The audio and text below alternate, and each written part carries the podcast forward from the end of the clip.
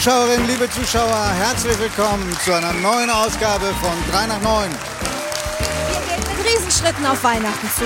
Am Sonntag wird bereits die erste Kerze auf dem Adventskalender angezündet und bei uns gibt schon heute Geschenke mit diesen Gästen. Rudi Völler über seine persönlichen Erinnerungen an Fußballweltmeisterschaften und seine große Liebe zu Werder Bremen.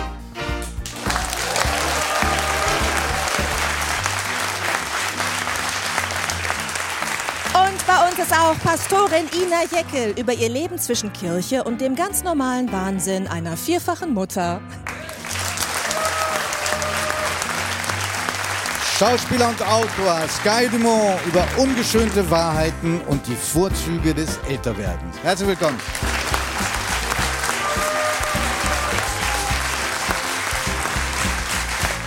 Vortragsredner Florian Sitzmann über sein Lebensglück und einen Unfall, der vor 30 Jahren vieles veränderte.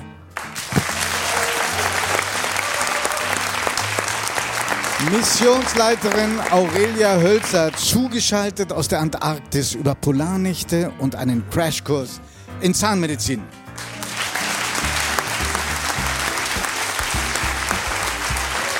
Schauspieler und Umweltaktivist Hannes Jennecke über das Schicksal unserer Milchkühe und gesunden Menschenverstand.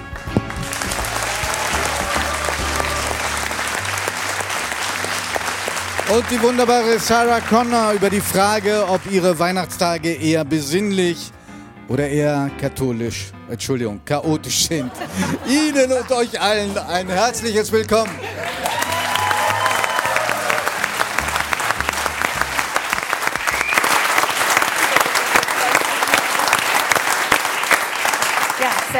Vielen Dank. Wir werden nachher noch einen Song hören. Wir können uns also ähm, auf ein weiteres kleines Privatkonzert hier Das freuen. ist aber wesentlich, sagen wir mal, anders. lustiger. Anders, das stimmt.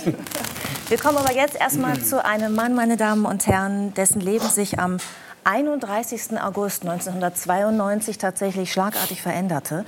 Denn an diesem Tag geriet er bei einem Unfall unter einen LKW und verlor beide Beine. Viele sprechen von einem Schicksalsschlag, sagt er selbst. Ich aber von einer zweiten Chance. Herzlich willkommen, Florian Sitzmann.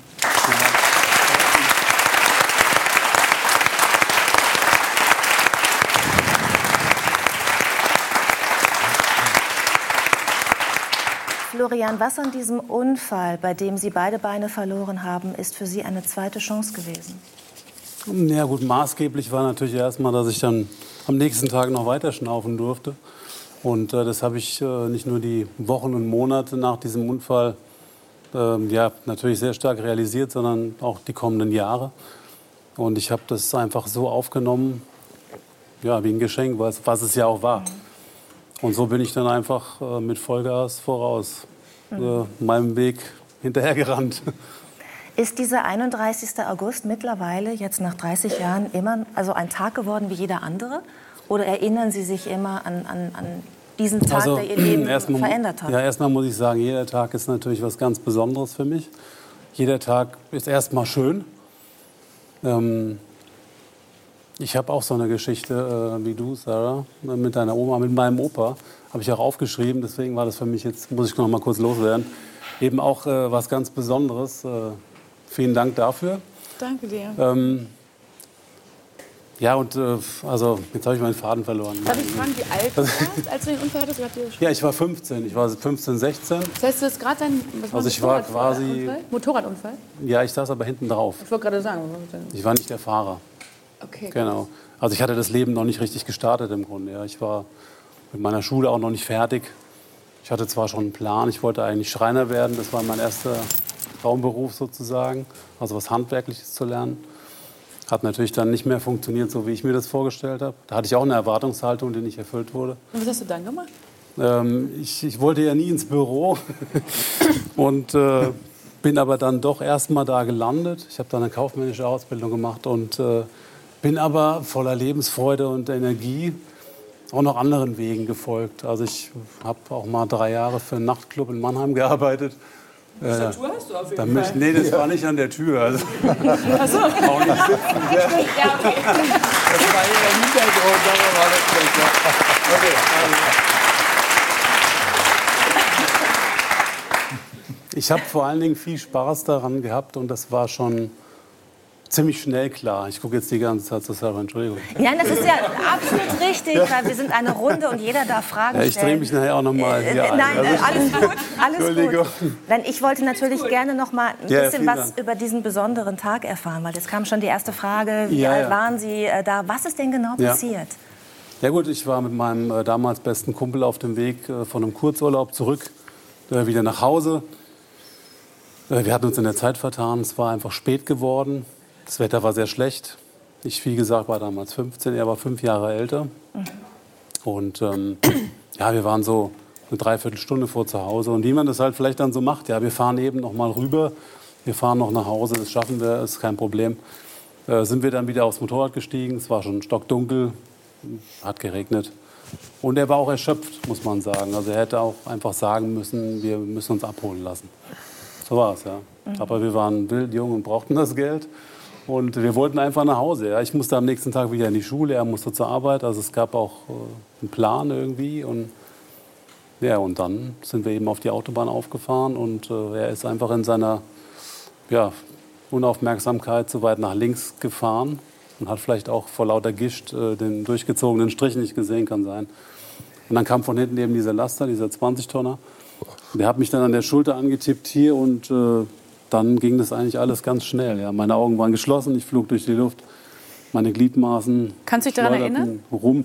Ja, ich weiß es noch ziemlich genau. Ja. Also nicht nur Das heißt, du deswegen- bist mit einem 20-Tonner mit einem Motorrad zusammengestoßen und hast, Und dann bin ich da drunter dann geflogen. hast du ja eigentlich krasses Glück gehabt, oder? ja, so könnte man das auch benennen. Also, ja. ich meine, wer überlebt Also- einen Zusammensturz mit einem Motorrad? Deswegen sagt er ja, sind- gerade, ne? ich durfte viel- es sind weiter nicht- schnaufen, es ich sind habe es nicht überlebt. Viele, ja, es sind nicht viele Menschen. Also der Grieche, deswegen liebe ich alle Griechen, der mich gerettet hat, das war mein äh, Freund Georg Adamides. Das ist ein Chirurg, der in dieser Nacht Dienst hatte und mit seinen Fähigkeiten eben fünf Stunden an mir rumgebastelt hat. Und deswegen sitze ich heute hier. Ist- Als Sie, das ist ein Kumpel. ja, bitte. Ja, mit dem ist nichts passiert, mit meinem Kumpel. Der, der, der ist aufgestanden und ist nach Hause gelaufen. Der ist einfach in die andere Richtung abgestiegen. Schicksal, und, äh, Fate. Ja, Ja, ich glaube, der ich denke, so LKW, würde ich es einfach auch nennen. Ja. Mhm. Schicksal. der LKW ist, glaube ich, auch über die Beine drüber gerollt. Dann. Ja, ja, der ist mir hier so da drüber gerollt und das war alles auch noch dran, äh, weil ich auch immer wieder von meinen Kindern gefragt werde. Die sind jetzt äh, zweimal sieben und einmal, gut, die fragt nicht mehr 15. die kennt die Geschichten alle schon.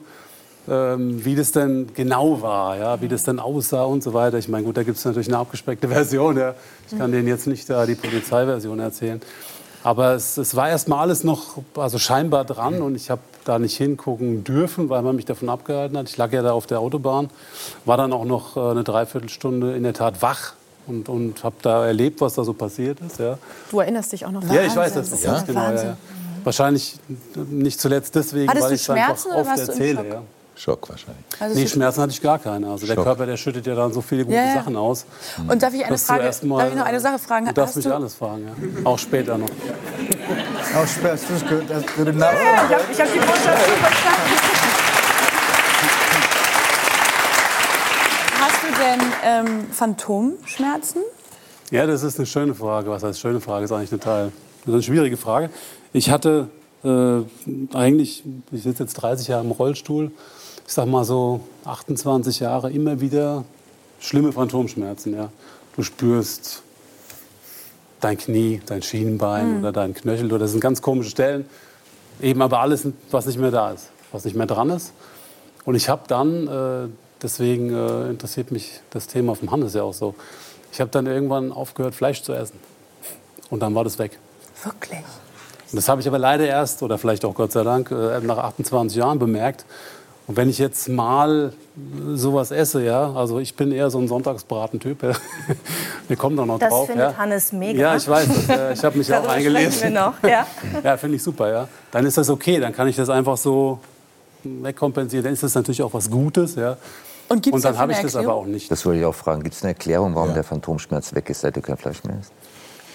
Also ich ja führe es einfach darauf zurück, äh, dass Fleisch ja im Körper ähm, Harnsäure auch produziert. Sagt man ja. Und Wollen wir über das Thema Fleisch vielleicht gleich Ja. sprechen? Also ich, Ja, ich würde doch Weil, sagen, äh, Hans so bringt das Thema quasi mit Ja, zu uns, nee, und ja, das, das Thema ist Milch. das kann echt warten. Ich finde das total faszinierend. Also, Ja, Mhm. es ist Die Reihenfolge schon sehr gut. Ja. Ich würde so ich, gerne noch mal wissen. Flo, ich, was mich mal, Entschuldigung, was Ich komme hier gar nicht mehr dazwischen. wie ist Ne? denn Mach doch, mach doch alleine.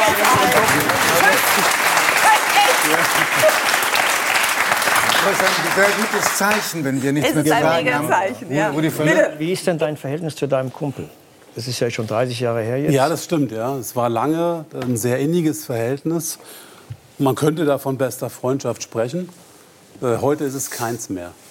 Aber das hat nichts mit dem Unfall zu tun. Also das sind ganz andere Beweggründe gewesen, weswegen uns sich unsere Wege getrennt haben. Also ähm, ich habe ihm auch all diese Jahre, wahrscheinlich habe ich das gespürt, ich hatte aber auch nicht das Verlangen danach, niemals gesagt, äh, du bist der Arsch, der daran schuld ist, dass ich jetzt auf vier Rädern unterwegs bin. Bergab immer der schnellste, okay. Aber ähm, ja, also ich habe das nicht gebraucht und ich habe wahrscheinlich auch gewusst, dass mir das für meinen ersten Weg, ja, für den Start meines neuen Lebens viel zu viel Kraft raubt. Also das ist ja jetzt auch eigentlich wieder ein schönes Thema für dich ja, als Pastorin, weil das hat ja was mit äh, Verzeihen und Vergeben zu tun. Und letztendlich auch damit, äh, also für mich hat sich das so angefühlt, dass es das Richtige war und dass es mich auch einfach nicht belastet hat. Ja, ich habe ihm nichts geschuldet. War das denn eine Frage? Im Gegenteil. Also,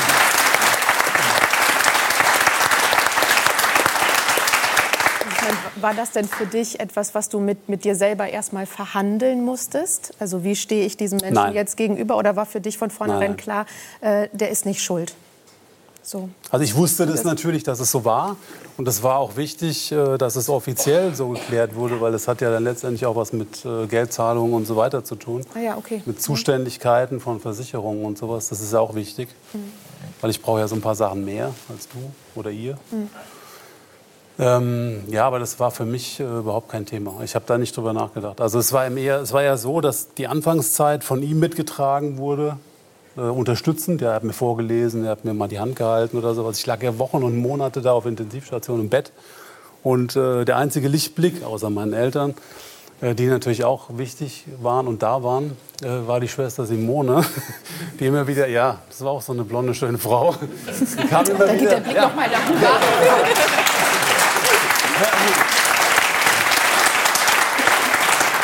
Die kam immer wieder ins Zimmer rein und ich habe gedacht, ach Gott, die strahlt heute wieder so, das kann ein guter Tag werden. Ja. Auf der anderen Seite Phantomschmerzen, hat es geballert, ja. ich hatte den ganzen Tag damit zu tun und war beschäftigt. Und irgendwann, nach Wochen, ja, kam diese Simone wieder ins Zimmer rein. Sie Und so, ich na hab- gut, okay, jetzt einmal. Nee, nee, und ich habe, bitte? Nix. Und ich habe nee, nee, ich, ich hab gedacht, mein Gott, die strahlt ja heute noch mehr als sonst. Was ist denn da passiert? Ja? Das muss wahrscheinlich daran liegen, dass sie wieder zu mir kommt. Und ähm, ja gut, es war ja auch so der Anfang des Aufbaus, äh, des Selbstbewusstseins und so weiter. Das war ja schon nicht schlecht, ja. Und dann hat sie mir aber erzählt, dass sie bald heiratet.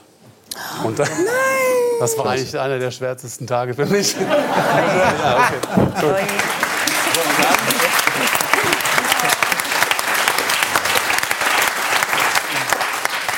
Und dann kam Marion, aber das ist eine andere Geschichte. nee, aber es, äh, also ich, ich habe mich damit äh, überhaupt nicht beschäftigen können, kann man auch eigentlich, eigentlich mal sagen, weil ich hatte einfach ganz andere Themen. Ja. Ich hatte quasi das Thema die ersten sechs Wochen, da hänge ich auch noch an der Dialyse, weil meine Nieren nicht mehr funktioniert haben, hatte ich so eine Schockniere.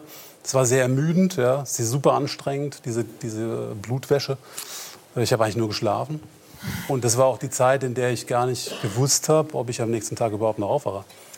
Also ich hatte ganz andere Themen, als jetzt mir zu überlegen, ist der jetzt daran schuld und bin ich dem jetzt böse oder sowas. Also es ging einfach ums pure Überleben.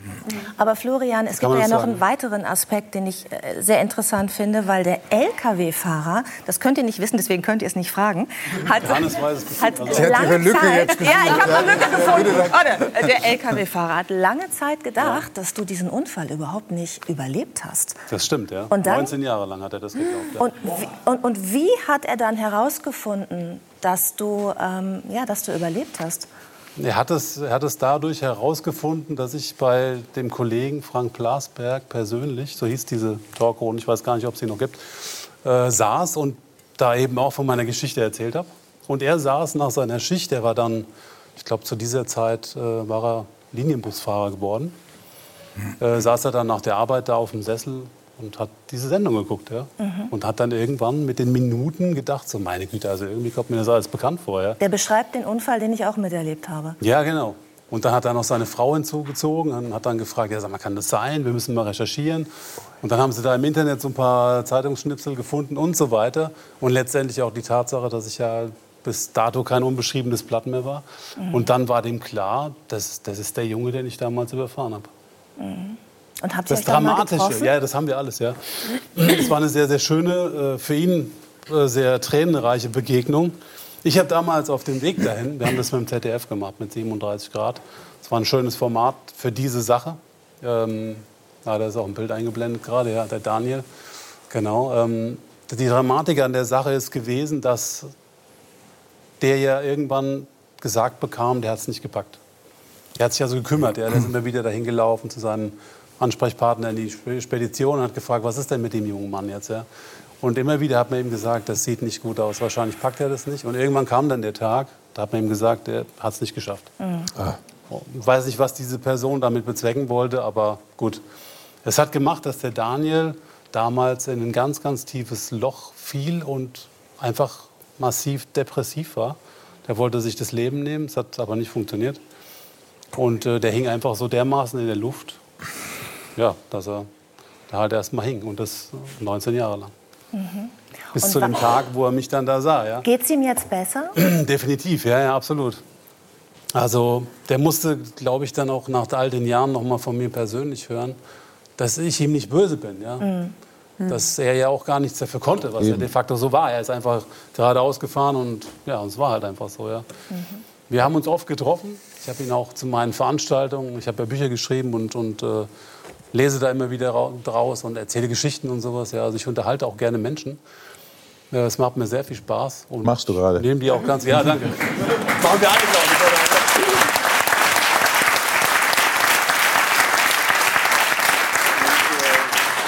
Ich hatte das vorher mit ihm abgesprochen. Er wohnt in der Nähe von Aachen. Ob ich ihn dann auch mal auf die Bühne holen darf, ja, ob ihm das recht ist, dass ich unsere Geschichte einfach auch vor diesem, das waren glaube ich damals 250, 300 Gäste, äh, diese Geschichte mal erzähle. Und ähm, da hat er gesagt, ja, das ist okay. Und äh, ich habe gespürt, dass es ihm gut tat, als er dann da oben stand und alle, die da unten saßen und sich das einfach angehört haben, Anteil nahmen und ihn einfach auch mit einem Applaus von der Bühne gejagt haben. Ja, also das war einfach eine gute Aktion. Ja. Hatte viel Gutes, Energetisches und äh, ja, Schön. so mache ich dann mit.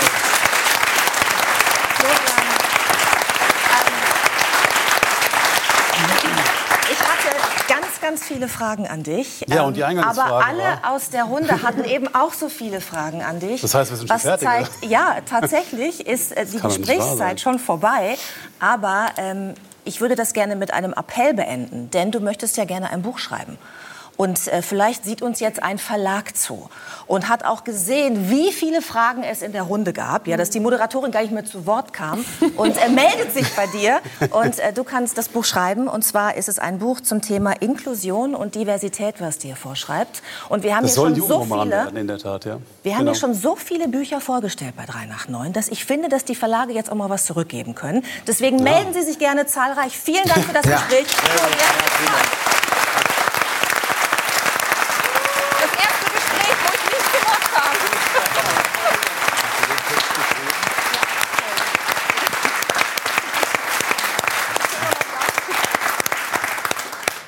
Um mit unserem nächsten Gast zu sprechen, fliegen wir jetzt 14.000 Kilometer um die Welt in die Antarktis und begrüßen dort die Leiterin einer Forschungsmission äh, in der Antarktis. Ich begrüße ganz herzlich Aurelia Hölzer. Willkommen bei 309.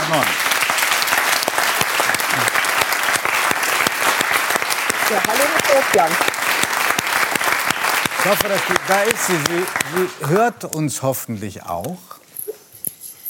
Hören Sie uns? Ja, ich höre Sie prima. Sie müssen uns, wir sind so neugierig, Sie müssen uns ein bisschen, ich muss einmal erklären, für wen Sie dort sind, aber ich, das muss ich ablesen, weil das ist so kompliziert. Haben Also, wir doch geübt. Sie sind die Leiterin einer Mission des Alfred Wegener Instituts Helmholtz Zentrum für Polar- und Meeresforschung in Bremerhaven. Eine Kernmannschaft von neun Personen. Sie sind sozusagen die Ärztin an Bord und wie wir nachher und gleich auch sehen werden oder gerade auch gesehen haben, das sind mehrere Container, sehen zusammengeschweißt aus wie so ein großes Schiff auf Stelzen, auf Eis. Ich glaube, wir sehen es gleich. Schauen Sie mal, da ist es.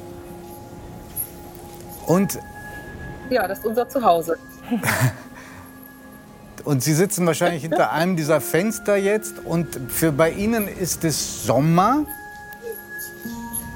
Es geht, Ja. wenn ich alles ich sitze ganz rechts im ersten Stock, im ersten Stock. im hintersten Zimmer und schaue.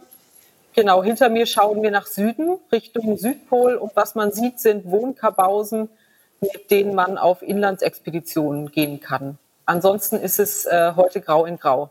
Grau in Grau, verstehe. Und also, wenn ich alles richtig verstanden habe, ist es jetzt Sommer bei Ihnen. Es wird nie dunkel für, für äh, sechs Wochen ungefähr. Und wenn Sommer ist, heißt das, wie viel Grad haben Sie da? Also heute ist es extrem warm. Wir haben minus zwei Grad. Ähm, und für uns äh, Überwinterer, wir sind natürlich sehr viel niedrigere Minusgrade gewohnt oder höhere Minusgrade. Ähm, das ist schon extrem warm. Und der Sommer unterscheidet sich vom Rest des Jahres, aber vor allen Dingen auch dadurch, dass hier sehr viele Menschen sind. Wir sind jetzt 50 in der Station, nachdem wir äh, neun Monate zu neunt waren. Deshalb, das hatte ich vorhin auch versucht zu erklären, dass äh, die, die jetzt dazukommen, die 41, müssen die sich dann auf ihre Einzelzimmer verteilen? Also die Überwinterer haben ein bisschen Gnadenübergang. Wir haben noch Einzelzimmer, weil wir einfach aus einer sehr langen Stille und Isolation kommen. Und ähm, die sogenannten Sommergäste, Wissenschaftler, Techniker, die müssen sich tatsächlich Zimmer teilen. Und was heißt für Sie Stille und Dunkelheit? Jetzt nach elf Monaten? Es ist schon ein besonderer Moment, wenn das letzte Flugzeug abfliegt. Da waren wir ungefähr dreieinhalb Wochen hier, hatten eine Einarbeitung im gestreckten Galopp. Und dann wird man hier zurückgelassen, was man natürlich auch unbedingt möchte. Dafür haben wir uns beworben und dafür sind wir vorbereitet und ausgebildet. Ähm, aber es geht dann relativ schnell in den Herbst und in die Polarnacht, ähm, die sehr viel schöner ist, als man sich das denken kann weil man eine unglaubliche Stille hat und die Weite und man hat das Gefühl, man wohnt eigentlich im All und nicht mehr auf dem Planeten Erde. Man ist Wir sehen sehr weit weg ein und man hat einfach die Bild. ganze Schönheit von Licht und Dämmerung. Also für mich ist die Polarnacht der schönste Teil des Jahres gewesen, auf jeden Fall. Mit weitem Abstand. Ich, ich bleibe noch einen Moment bei dem Flugzeug, das dann abhebt. Heißt das, dass äh, wenn dann irgendjemand was wirklich Schlimmes passieren würde in dieser Station und Sie können nicht, obwohl Sie noch einen Crashkurs gemacht haben als Zahnärztin, Sie können nicht helfen am Ort. Heißt das, dass Sie da nicht mehr rauskommen für viele Monate? Üblicherweise ja. Wir sind sieben Monate komplett isoliert. Das heißt, um die Antarktis drumherum wächst ja ein Packeisgürtel, ungefähr 1000 Kilometer breit. Da kommt kein Schiff durch. Und die ganzen Flugzeuge verlassen äh, den Kontinent, fliegen raus Richtung Kanada. Wenn die runterkommen wollten, brauchen die Wochen. Das sind so kleine Flugzeuge, die auch im Schnee landen können. Und ähm, hier gibt es fast nie Landewetter. Im Grunde stürmt es fast andauernd. Das heißt, es ist üblicherweise unmöglich zu evakuieren. Es kann keiner rein, es kann keiner raus und wir müssen ähm, alles, was hier anfällt, äh, sei es technisch, wissenschaftlich, medizinisch, ähm, selbst lösen. Die haben, Sie haben gesagt, Sie haben sich beworben, Sie wollten da unbedingt hin. Hat Ihnen das keine Angst gemacht, dass was passieren könnte und niemand kann Ihnen helfen, außer Sie selbst als Ärztin? Also für mich selber hatte ich überhaupt keine Sorge. Ähm, ich hatte in der Bewerbungsphase schon Respekt davor, für meine Mitbewohner ähm, die medizinische Verantwortung zu tragen. Ich komme aus, bin in, in großen Krankenhäusern ausgebildet, wo ständig der Hubschrauber landet. Ähm, und ich habe nur zwei Hände. Ähm, es gibt Dinge, die kann man hier nicht gut handeln, obwohl das Hospital sehr gut ausgestattet ist. Und mich damit auseinanderzusetzen, dass es durchaus Situationen geben kann, die ähm, meine Kapazitäten hier übersteigen. Das war ein, ein großer Schritt, aber wenn man hier ist, ähm, fühlt sich das ganz anders an, weil es natürlich ist, hier zu sein und weil es hier auch sich sehr sicher anfühlt. Wir projizieren mal unsere ganzen. kann man nicht ausschließen. Hm, Wir projizieren jetzt mal unsere ganzen eigenen Ängste auf Sie. Ängste, die Sie wahrscheinlich überhaupt nicht haben. Aber meine, meine, meine zweitgrößte Angst nach dem, ich bin total auf mich gestellt, niemand kann mir helfen, außer Frau Hölzer, äh, wäre, du wirst da zusammengewürfelt mit Menschen und dann bist du da ein Jahr, die du möglicherweise überhaupt nicht ausstehen kannst. Wie auf Tournee. Ja, das ist auch ähm, vielleicht der größte Anteil vom Abenteuer. Schlecht Noch mal ganz kurz zum Helfen zurück. Wir haben natürlich wahnsinnig viel Backup aus Deutschland, ne? Know-how und so weiter, aber es kann halt niemand herkommen. Ähm, das Soziale ist schon auch ähm, Glückssache, aber auch eine Sache dafür, wie viel man sich auch Mühe gibt. Wir haben uns am ersten Tag der Vorbereitung kennengelernt, da sind wir zusammen in WGs eingezogen und wussten vorher voneinander nichts. Und das war ein sehr spannender Moment. Dann haben wir vier Monate zusammen gewohnt, einen ganzen Strauß an Fertigkeiten gelernt, ähm, auch Konfliktmanagement. Und am Ende versteht man aber, denke ich, zumindest bei uns im Team war es so, wir haben die Zutaten und wir können was Großartiges draus machen oder auch nicht. Aber es liegt an uns und an jedem Einzelnen. Und in unserem Fall ist es wirklich eine ganz, ganz tolle Überwinterung gewesen und ein großartiges Team. Also wenn ich nicht schon hier wäre, würde ich sagen, ich fahre mit denen ans Ende der Welt. Wow. Das bleibt nicht hin. Also, also kann ich wirklich aus ganzem Herzen sagen, die sind nicht zu toppen in jeder Hinsicht. Ja, wir haben am Anfang gesagt, heute ist es sehr warm, minus zwei Grad. Wie ist es denn, wenn es richtig kalt ist im Winter? Wie viel Grad haben wir dann? Also die niedrigste Temperatur lag bei minus 43 Grad, aber die Kälte hat Gott. ähm, die empfundene Kälte oder auch die Kälte, die Gewebeschäden machen kann, hat in erster Linie mit dem Wind zu tun. Das addiert sich obendrauf. Man nennt es Windchill. Und da war das hier bei ungefähr minus 55 das Kälteste. Alle, Sie müssten mal die Reaktionen hier im Studio Also sehen. Alle, alles friert als hier auf, gerade. als auf die Temperatur. Dr. Hölzer, wir, wir äh, freuen Wir sind ja gut ausgerüstet. Sie sehen gut aus. Sie gehen, Sie gehen offenbar auch jeden Tag raus, egal wie kalt es ist. Also, wir wollen noch so viel von Ihnen wissen, was man macht, Äh, um die rauszugehen. Kälte ist ja Ja, wir wollen auch wissen, wie man da rausgeht, so bei minus 50, wie man sich schützen kann. Aber das sind alles Dinge, die Sie, Sie uns hoffentlich erzählen, wenn Sie wieder rauskommen. Und im März haben Sie uns versprochen, dass Sie uns besuchen werden. Große Vorfreude. Jetzt sagen Sie doch mal, ähm, was Sie Weihnachten planen. Ähm, ich habe mich damit noch gar nicht befasst, weil die Sommersaison mit den vielen Menschen und den unglaublich umtriebigen Projekten uns alle in Beschlag nimmt. Ich denke, es wird ein Essen geben, ein feierliches. Es wird bestimmt auch irgendwie weihnachtlich werden.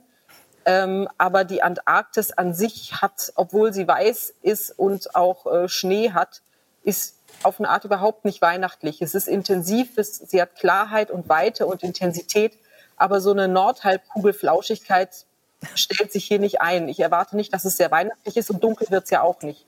Es ist gleißend hell, Tag und Nacht. Ähm, aber wir werden auf jeden Fall feiern. Mit allen, die hier Wir schützen ein sehr.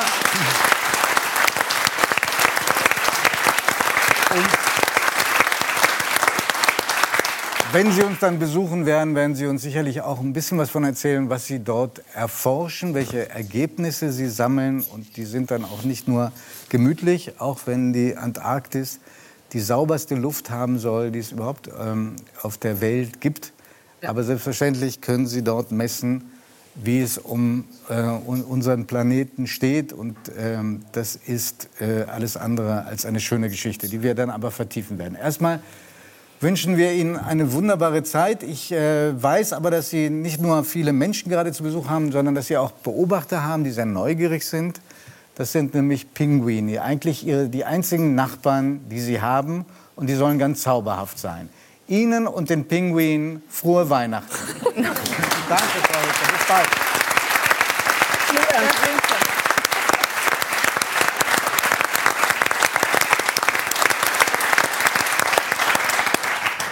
Hannes, jetzt bin ich gespannt. Du warst schon an so vielen Orten dieser Welt. Warst du auch schon mal auf der Neumeier-Station? Nein, ich war am Nordpol mehrfach zum Drehen. Äh, Ich reiche seit Jahren einen Film über Pinguine, weil über diese Tiere könnte ich am allerschönsten erzählen, was mit dem Klimawandel und der Gletscherschmelze so passiert. Aber das ist aber nicht zu finanzieren. Es ist irre schwer, da hinzukommen. Es kostet ein Vermögen und es sprengt leider den Budgetrahmen meines großartigen Senders, das ZDF. Aber ich werde das jedes Jahr wieder einreichen. Ich werde mir erst wahrscheinlich noch ein paar Mal eine Absage ein. Irgendwann schaffe ich das.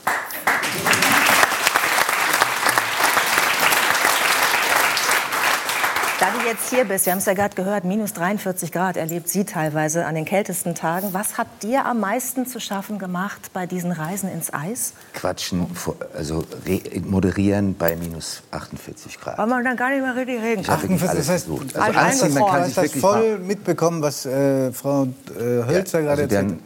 Es wird natürlich immer wärmer. Also äh, Whitehorse, das ist die Stadt in ähm, nördlichsten Manitoba, die hat letztes Jahr an Weihnachten Plusgrade gehabt. Das ist eigentlich eine Katastrophe. Also ich finde Drehteams super, weil du kriegst auch tatsächlich die Lippen noch bewegt. Als wir gedreht haben, ich habe einen Film gemacht zum Thema Eisbären, Polkappenschmelze, CO2-Ausstoß, war das kälteste 48 Grad und da kriegst du einfach den Mund nicht mehr auf. Wir haben das dann ganz frech gemogelt auf der Zugspitze, auf einem kleinen Schneefeld im Mai, haben so getan, als wären der ich habe mir den gleichen Fummel angezogen, ja. hab geschwitzt wie ein Schwein und habe hab die ganze Moderation dann da geführt. Das hat keiner gemerkt. Jetzt kann ich sagen, dass Weißt du, das Schöne ist? genau.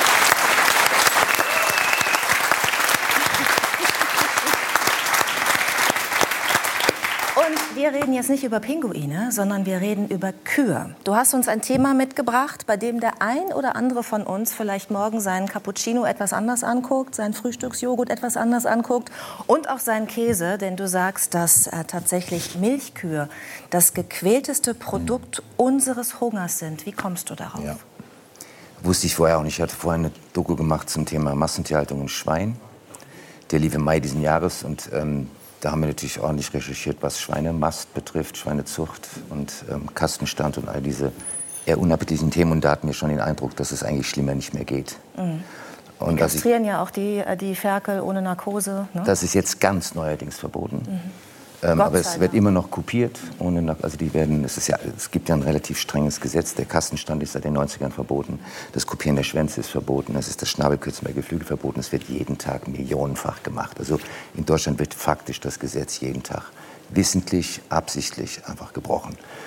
Und es wird nichts unternommen. Und die Agrarminister, die ich interviewt habe, das tue ich jetzt dann schon relativ lange, haben sich eigentlich alle die Zähne ausgebissen an den Agrarlobbys und der Lebensmittelindustrie. Aber das ist ein anderes Thema. Wir sind auf Milch gekommen, weil das halt so ein Grundnahrungsmittel ist. Also selbst Vegetarier essen ja oft noch Käse und so. Und dann habe ich hab mal recherchiert mit meinem großartigen Co-Autor Fritz Selin, wie Milch produziert wird. Und wenn das nicht wirklich explizit Heumilch oder Biomilch ist, kann ich nur sagen, kein gesundes Produkt. Und die Tiere werden gezüchtet in einer Art, das sind eigentlich stehende Milchtanksäulen auf vier dünnen Beinen, meistens krank, ständig medikament- medikamentös behandelt. Und die werden wirklich gezüchtet auf eine Milchleistung, die, ich möchte die Zahlen gar nicht, es ist absolut pervers, was diese Kühe leisten. Ich sage nur eine Zahl, weil das nicht so unappetitlich ist. Eine normale Kuh wird zwischen 20 und 25 Jahren alt. Eine Milchkuh vier bis sechs Jahre. Muss, mehr muss man eigentlich nicht wissen. Und deswegen trinke ich seit Jahren Und- Hafermilch, obwohl man sie nicht Hafermilch nehmen darf, weil die Milchindustrie hat geklagt, das muss Haferdrink heißen. Wie heißt das? Wie bitte? Haferdrink. Du Haferdrink. darfst Haferdrink. Hafermilch als Hersteller halt nicht ne. Hafermilch nennen, weil es ja, keine Milch ist. Man wundert sich, warum Sonnenmilch dann nicht verboten wird. Das, was du, das, was du, ja, das, was du erzählst über die Kühe. Das, was du erzählst über die Kühe, dass sie halt ähm, ein viel geringeres Lebensalter erreichen, total hochgezüchtet sind, das gilt ja auch für viele Nutztiere, die wir haben. Für Hühner gilt es zum Beispiel, das weiß ich sehr Puten, genau, werden nur zwei Enten, Jahre alt in freier Wildbahn, acht bis zwölf und sind auch völlig überzüchtet, haben viele Krankheiten. Aber nimm uns doch jetzt mal mit, weil du so genau recherchiert hast, in das Leben einer Milchkuh. Wir machen eine kleine Biologiestunde. Also, die Kuh wird schwanger, bekommt ein Kalb. Wie geht's dann weiter? Die muss ja schwanger sein, um möglichst viel Milch produzieren zu können. Also Anders als beim Huhn, was immer ein Ei legt. Richtig. Ähm, Kühe sind, werden ein bisschen als schwanger gemacht werden. Das wird, passiert natürlich alles künstlich. Äh, die wird ständig schwanger gehalten und das Kalb wird ihr sofort weggenommen nach der Geburt. Also eigentlich sind das ja Tiere, die sich auch extrem um ihren Nachwuchs kümmern. Das ist ein sehr soziales Tier. Man sagt zwar immer, du dumme Kuh, aber das ist ein echt dummes Vorurteil. Ähnlich wie bei Schweinen. Das sind ja wirklich hochintelligente, sehr soziale Tiere. Und die Kuh muss quasi ständig schwanger gehalten werden, um maximal Milch zu produzieren. Also eigentlich schon das eine bestialische Art, ein Tier zu quälen. Wie reagieren denn die Mutterkühe und die Kälber, wenn brüllen. sie getrennt werden? Eine Kuh brüllt, also das ist egal, ob es eine Antilope ist, der gerade von einem Leoparden das äh, Junge weggenommen wurde, oder eine Kuh, der das Kalb wegnimmt, die schreien wie am Spieß. Das ist für die ein ganz, ganz großer Schmerz. Ähnlich wie, die sind uns ja ähnlich, Menschen viel ähnlicher, als wir denken. Und die meisten Tiere haben ein unglaublich Sozialverhalten. Du hast gerade Gänse erwähnt. Konrad Lorenz hat nachgewiesen, das sind unglaublich sozialere Tiere. Das, das Flugtempo eines Gänseschwarms wird bestimmt von den Alten, Schwachen und Kranken. Das ist bei ganz vielen Tieren so. Die sind ja unglaublich sozial.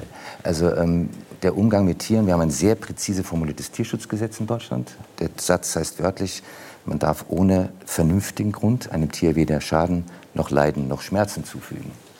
Jetzt ist der Kassenstand oder die Schweinezucht erlaubt einer ausgewachsenen Sau 0,75 Quadratmeter Platz.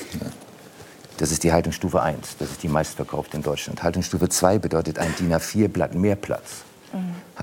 Haltungsstufe 3 bedeutet äh, sogenannte äh, Außenklima. Das reicht aber, das Stallfenster einmal aufzumachen, wieder zu, schon aus der Außenklima. Und die Haltungsstufe 4, das ist das Minimum, das ist auch für Bio als Mindestmaß vorgeschrieben, erlaubt tatsächlich ein bisschen Freigang und das ist dann aber auch meistens auf einem Betonboden.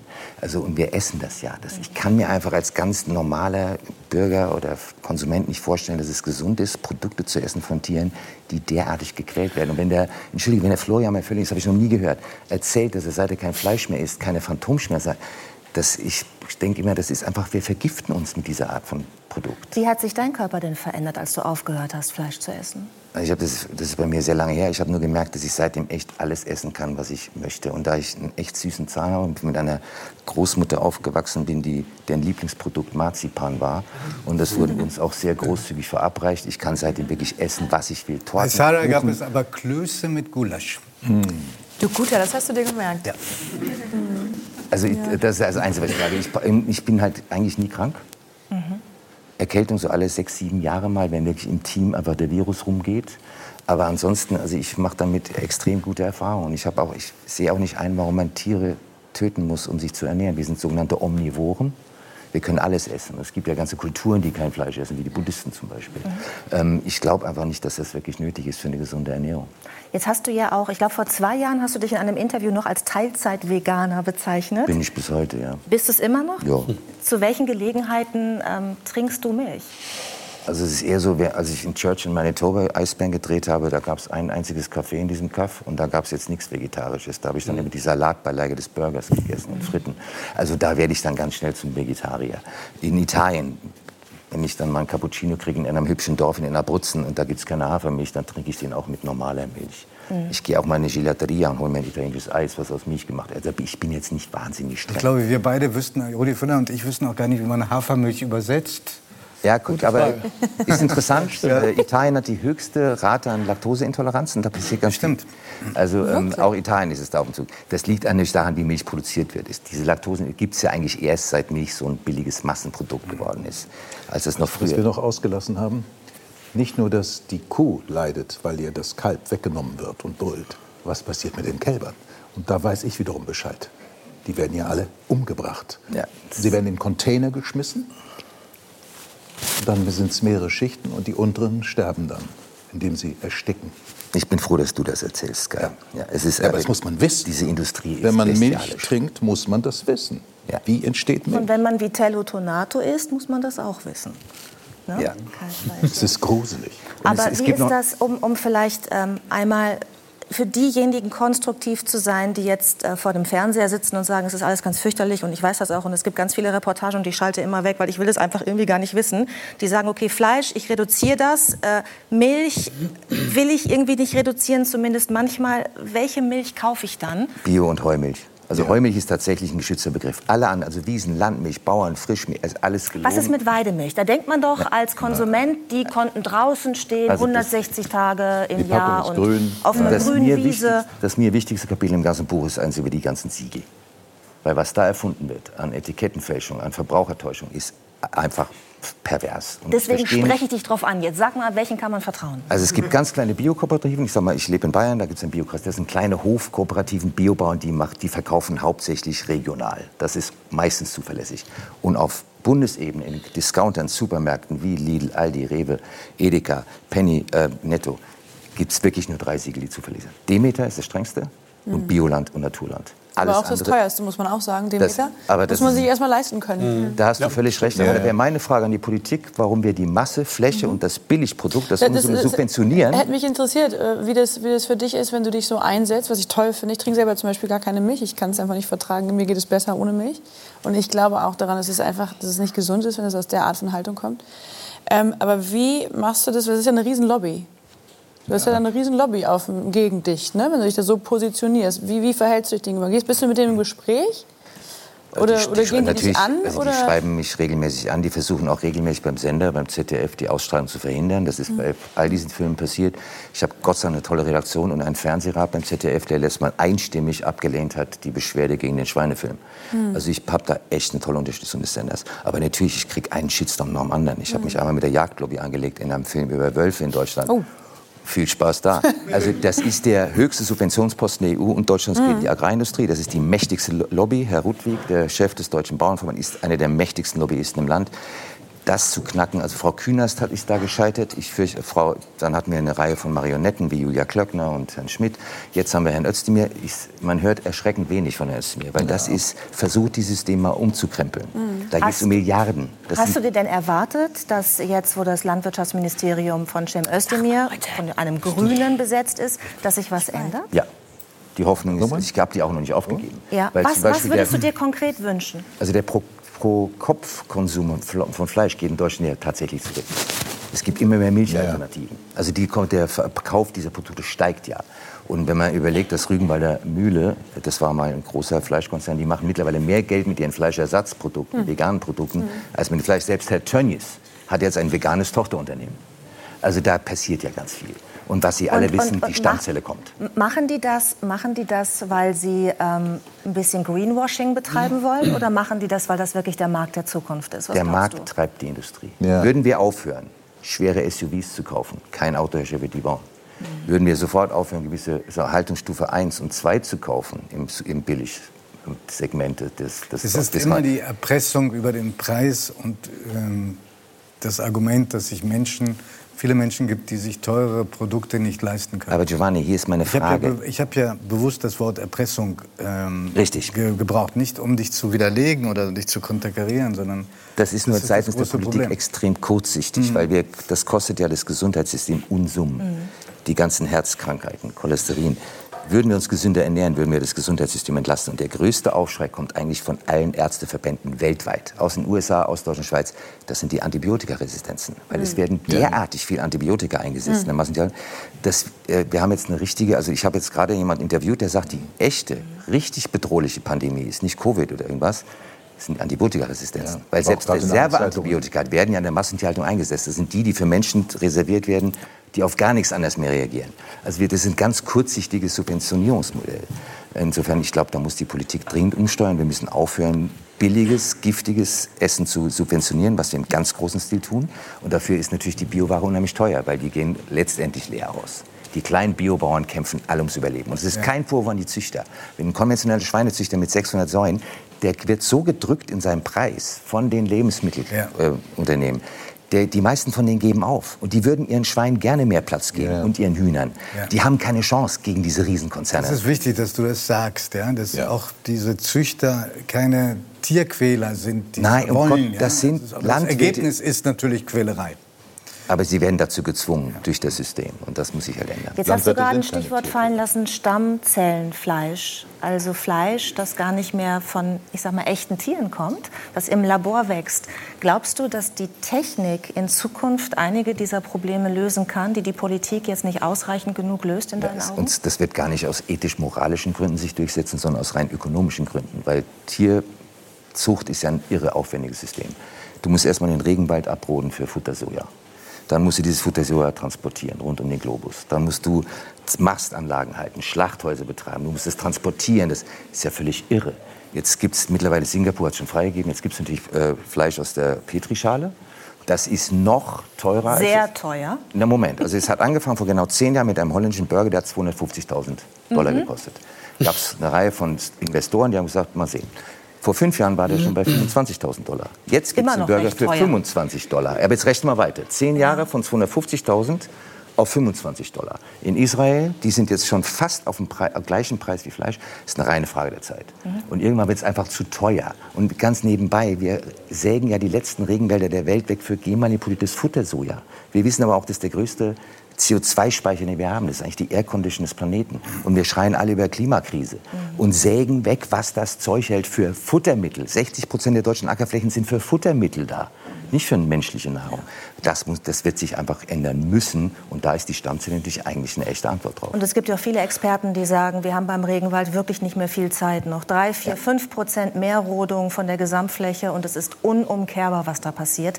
Deswegen danke, Hannes, dass du uns erneut ein Thema mitgebracht hast, über das wir nachdenken können, wo wir alle was mitbewirken können. Vielen Dank für deinen Besuch.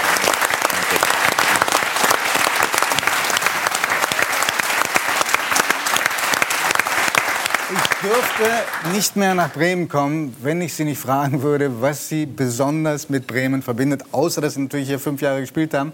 Aber welche Erinnerungen für Sie die schönsten sind, auch an diese Stadt? Ja, es war ja in den 80er Jahren. Äh, 82 bis 87, ja, genau. Und äh, sind ja alle mittlerweile Sklaven unseres Handys, ja, des Internets, des Social Media. Das gab es damals noch nicht. Also, Das war schon mal damals- gut. Das war schon mal gut. äh, man konnte, ich sage immer so gerne, wenn man abends unterwegs war als Fußballer und ist dann spät nachts heimgekommen, man konnte dann seiner damaligen Frau dann erzählen, es war halb. Ne? Als ich nach Hause gekommen bin, es war ein bisschen einfacher. Oder man hat Kamillentee getrunken. Genau, man war, man war nicht so unter Kontrolle Ja. und es, es war ein bisschen einfacher. Aber war eine tolle Zeit hier in Bremen. Das Wetter war nicht ganz so schön wie in München. Ich kam ja aus München. Äh, aber mittlerweile ist es auch hier ganz okay, glaube ich. Klimawandel, super. Und gibt es noch eine Verbindung, die gehalten hat zu Bremen? Ich hatte bis vor kurzem einen sehr guten Freund hier, der ist leider verstorben äh, vor knapp zwei Jahren. Ähm, das ist die gibt's halt nicht mehr, aber ich habe mir leid. ich bin halt auch, obwohl ich ja lange im Ausland war, in, in, in in Rom und auch in Marseille, aber im Grunde dann irgendwie trotzdem deutsch geblieben. Also ich habe immer noch meinen Steuerberater hier. In Bremen. Ja, hat makabrerweise um die Ecke hat er seine Kanzlei. Ist nicht wahr. Ähm, das, Klingelingeling. das Makabrerweise. ne? Ja, ja, ja, das ist Wahnsinn. Und dann äh, auch noch hier Sparkasse Bremen, will keine Werbung machen, bin ich auch noch. Äh, ja, bin deutsch, bin halt trotzdem deutsch. Genau.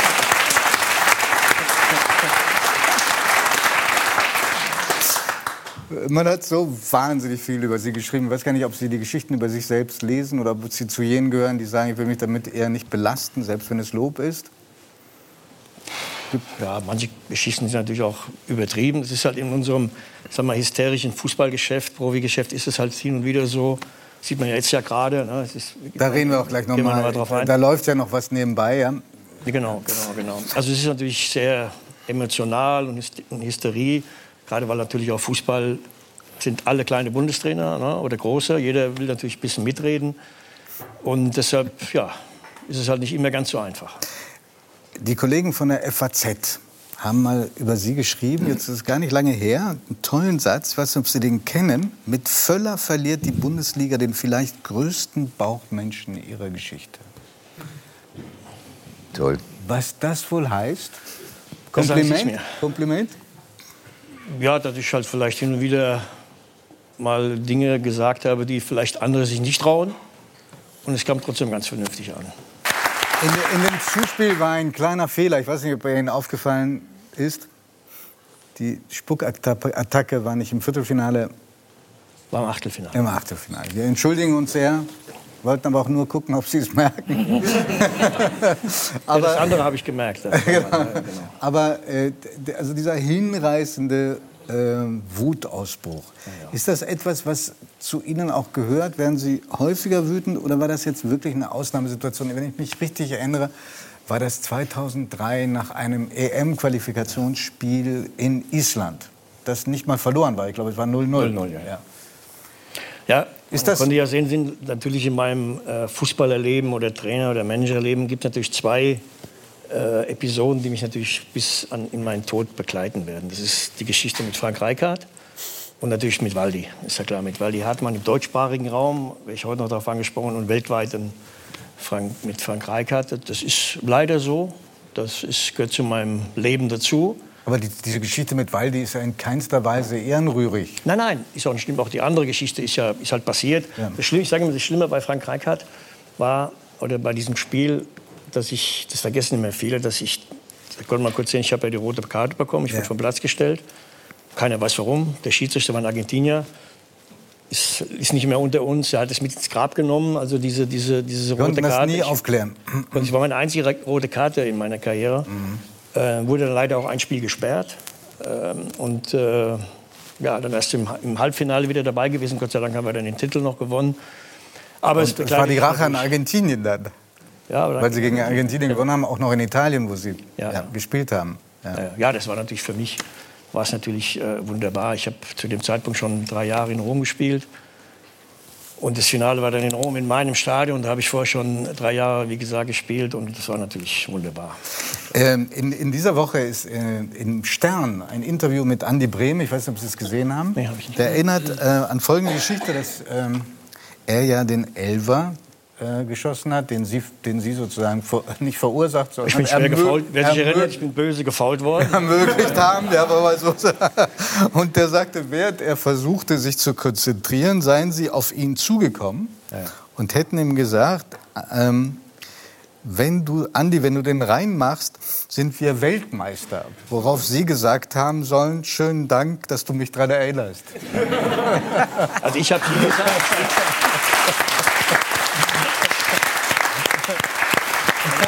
danach hat mir es ein bisschen, danach hat mir es ein bisschen leid getan, weil klar, was sagt man, der war hoch konzentriert. Man muss ja wissen, das war dann, bevor der Elfmeter ausgeführt worden ist, sind Minuten vergangen. Die Argentinier, wie die also sind, die haben den Schiri beschimpft und auf den drauf. Es hat Minuten gedauert. Andreas hat sich versucht zu konzentrieren, was ja klar ist.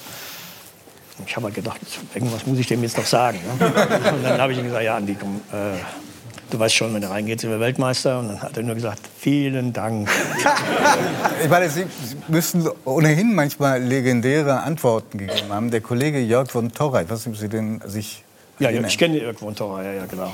Der, der war mal Zeuge einer, eines Dialogs im Flugzeug. Ja, ich kenne die Geschichte. Stimmt die denn? Nicht. Nein, nicht. Das ist eine typische von Torra-Geschichte. Um sich selbst so ein bisschen zu profilieren. Ne? Das kommt gut an. Mit Are you, are you ready, are you ready? Ne? So ungefähr. äh, angeblich sollen Sie von der Stewardess gefragt worden Ja, sein, are you ready? Und daraufhin haben Sie, sollen Sie geantwortet haben, no, I'm Rudy. Genau. Aber eine schöne Geschichte. Ja, die Geschichte, die Geschichte ist super. super. Ähm, aber das ist ein typischer von Ist auch bei Sportmoderatoren so. Da wird ab und zu mal was erfunden. Ist nicht nur bei Sportmoderatoren so, kann ich Sie beruhigen. Nicht nur da. Und es Aber- war damals, muss man wissen, da war noch, da war Radio Bremen. Von Torra war Radio Bremen. Ja, ja, ich weiß. Ja, ja. Wir verleugnen hier nichts. Genau. Also, Sie haben, Sie haben gerade daran erinnert, das war Ihr Stadion, weil Sie damals für den AS Rom gespielt haben, 1990, als Sie Weltmeister wurden. Ähm, Sie sind da, das kann ich bezeugen, immer noch unglaublich werden Sie da verehrt in, in Rom. Ich glaube, Ähnliches passiert nur noch Francesco Totti. Das war sozusagen der Uwe, oder ist der Uwe Seeler Italiens, weil er nie den Verein gewechselt hat, trotz aller. So. Und haben, Sie haben eine italienische Frau. Haben Sie inzwischen auch, ähm, Sie haben gesagt, Sie sind sehr deutsch. Können Sie denn sehr gut Italienisch sprechen inzwischen? Ja, natürlich. Das ja eine Schande. Ich war fünf Jahre, habe ich da gelebt. habe ich da gelebt als Spieler. Dann später war ich noch mal kurz Trainer. Und klar, bin mit einer Römerin verheiratet und bin auch noch sehr oft in Rom. Haben Sie dort eine Bleibe? Ja, ja, die hatte ich schon in den, in den 80er Jahren und habe natürlich durch meine Frau natürlich auch Familie, ist ja klar. Äh, und deshalb bin ich auch noch oft, nicht, eigentlich nicht so oft, wie ich gerne möchte. Also ich habe jetzt im Sommer aufgehört, jetzt natürlich etwas mehr. Und äh, nein, also ich kann schon mich vernünftig unter, also wir beiden können schon vernünftig unterhalten. Oh, das ist so toll. Und Sie werden überall erkannt und angesprochen. Und es wird gesagt, das waren noch die besten Zeiten wahrscheinlich. Ne? ja, die besten Zeiten. Also die, wir, haben, wir waren ordentlich. Wir sind auch mal Pokalsieger geworden in den fünf Jahren. Aber damals gab es auch so ähnlich wie bei Bayern München heute, gab es damals einen AC Mailand mit den drei Holländern, gute italienische Spieler. Die haben dann die Meisterschaften abgesahnt. Ähm, Aber es war eine wunderbare Zeit. Das war sozusagen das Einzige, was in Ihrer Karriere nicht funktioniert hat, war der Meistertitel. Weder, in, weder bei, Ja, ja. beim AS Rom noch beim, in, äh, in Bayern, noch in äh, Frankreich, noch. Ja. ähm, Zähl noch mehr auf. Er liebt es. Es ist so viel Also einer meiner besten, einer, wirklich einer meiner besten Kumpels, meiner Freunde, hat, viele werden sich erinnern können, hier in Bremen 1986 haben wir im vorletzten Spiel gegen Bayern München hier im Bremer Weserstadion Wir erinnern uns. 0-0. Ich hole den Elfmeter raus noch. Wir, steht kurz Auch vor Schluss böse 0-0. gefoult. Wenn der Ball reingegangen wäre, hätten wären wir deutscher Meister gewesen. Und Michael Kutzhoff, einer meiner besten Kumpels, hat den Ball an den Pfosten geschossen. Und wir wurden nicht deutscher Meister. Das war schon bitter, ja. Finde ich auch, aber so viel andere steht dagegen, was niemand vergessen wird. Und was schön. Ja, ich Ja, ich mich glaube, Sie auch waren mit 86 in meinem Hanuta. Also daran erinnere ich mich, ich, noch. War mir da Fluglo, weiß ich nicht mehr. Herr Füller, jetzt haben Sie im Sommer aufgehört bei Bayer Leverkusen. Sie hatten einen Posten, der ist extra Oh, für auch. Sie geschaffen worden. Sie waren, glaube ich, insgesamt mit der Unterbrechung da als Teamleiter der Nationalmannschaft über 20 Jahre bei Bayer Leverkusen. Sie- Sie sind noch so in Saft und Kraft und so interessiert an allem. Warum hört so jemand wie Sie auf? Das ist eine gute Frage. Ich habe, als ich Endlich. Ich nein, nein, nein, das ist nee, nee, nee, weil das ist, das ist Immerhin konntest du welche stellen. Frage. Also ich meine. Ja, ja. Auch eine berechtigte Frage. Also ich habe äh, vor vier Jahren oder vor fünf Jahren meinen meinen Vertrag verlängert bei Bayer Leverkusen und damals war mir schon klar, das wird mein, meine letzte Etappe sein. Man darf nicht vergessen, es hängt auch, ich habe es ja vorhin schon mal gesagt, mit dem Handy zusammen. Du bist ja in unserem Job, du bist natürlich immer unter Strom. Du bist von montags bis sonntags, nicht, sind ja nicht nur die Spiele, Du bist immer erreichbar, du hast äh, Sitzungen, du bist mit den Spielern, mit den Trainern zusammen, mit Spielerberatern, mit ganz vielen Dingen. Und das ist natürlich, wenn man das so lange gemacht hat wie ich, ist dann irgendwann auch kommt der Punkt, wo man sagt, boah, irgendwann. Über irgendwann 40 rein. Jahre waren Sie im Ja, Geschäft. ja. Ne? Und dann habe ich natürlich, muss man noch dazu sagen, ich bin ja auch nicht ganz weg. Ich habe noch ein kleines Büro, meine Sekretärin behalten in, in, in Leverkusen. Mache noch in einigen Stiftungen, engagiere ich mich und, ähm, und habe ja auch in Leverkusen alles gemacht. Ich war als Spieler, habe ich da aufgehört, dann war ich, bin zweimal als Trainer eingesprungen, ich war Sportdirektor, bin dann wieder, zu, also ich habe viele Dinge gemacht und deshalb ist auch mein, mein Herz, auch wenn ich hier fünf Jahre gespielt habe bei Werder, mein Herz gilt, gilt natürlich, gilt natürlich für, für, Bayer Leverkusen. Ja, genau.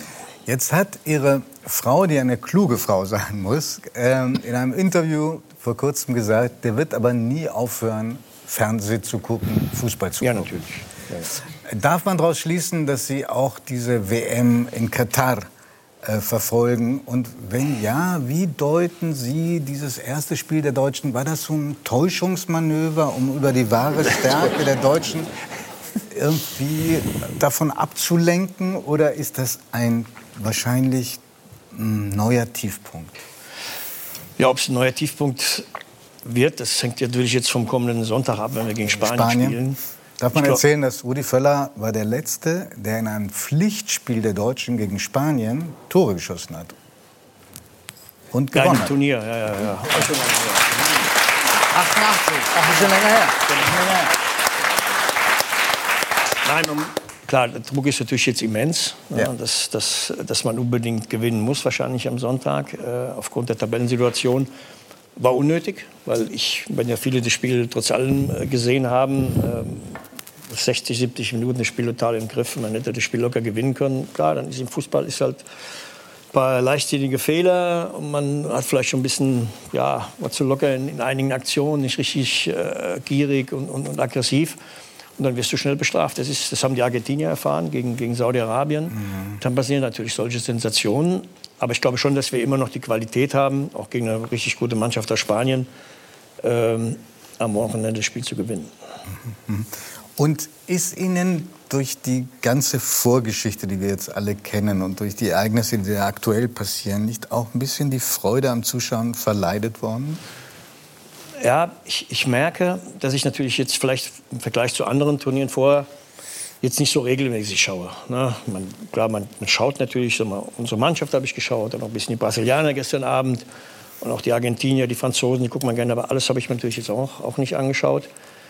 Ähm, ich weiß, worauf Sie hinaus wollen. Ich glaube, die Wurzel allen Übels ist ja eigentlich jetzt nicht jetzt, kurz vor der WM, die Diskussion, boykottieren, was machen wir mit der, mit der Binde, Um machen die- wir das, machen wir jenes. Vorher die Menschenrechte, die Arbeitsbedingungen. Genau. Ja.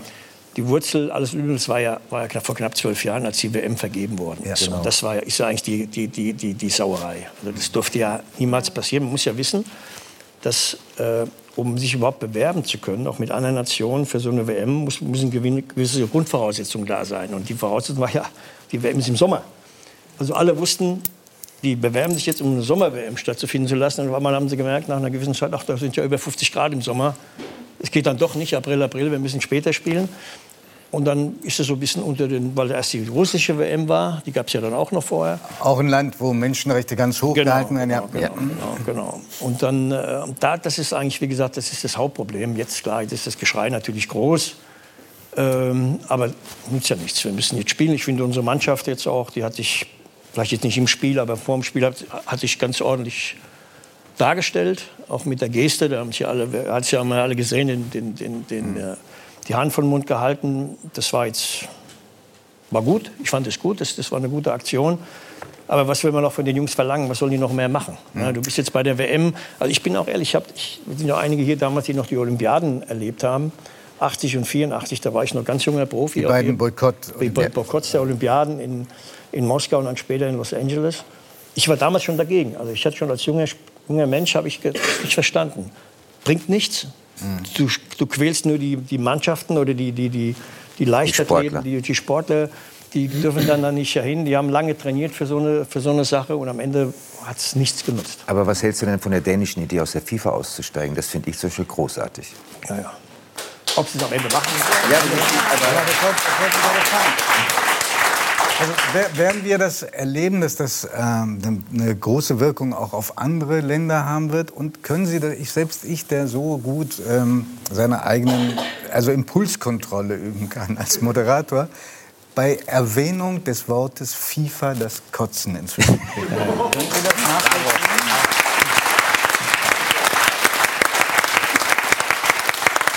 Ich verstehe das. Aber man darf nicht vergessen, dass noch andere 31 Mannschaften da spielen. Und glauben Sie mir, die Argentinier, die Brasilianer und viele andere da, die sehen das natürlich nicht so wie wir. Nee. Na, die sehen das absolut. alles mit einer gewissen. Da gibt es dann auch wieder mal einen Bericht dann auch in diesen Ländern, aber natürlich nicht so, wie wir es machen. Wir Deutschen haben dann schon auch die Angewohnheit, dann alles sehr, ex sehr extrem zu sehen, was auch richtig ist. Ne? Wie ist Also es ich will in das gar nicht Italien? Darf ich mal fragen, wie ist es in anderen europäischen Die Ländern? Italiener Italien, haben so einen Frankreich, Sonderstatus dieses Mal.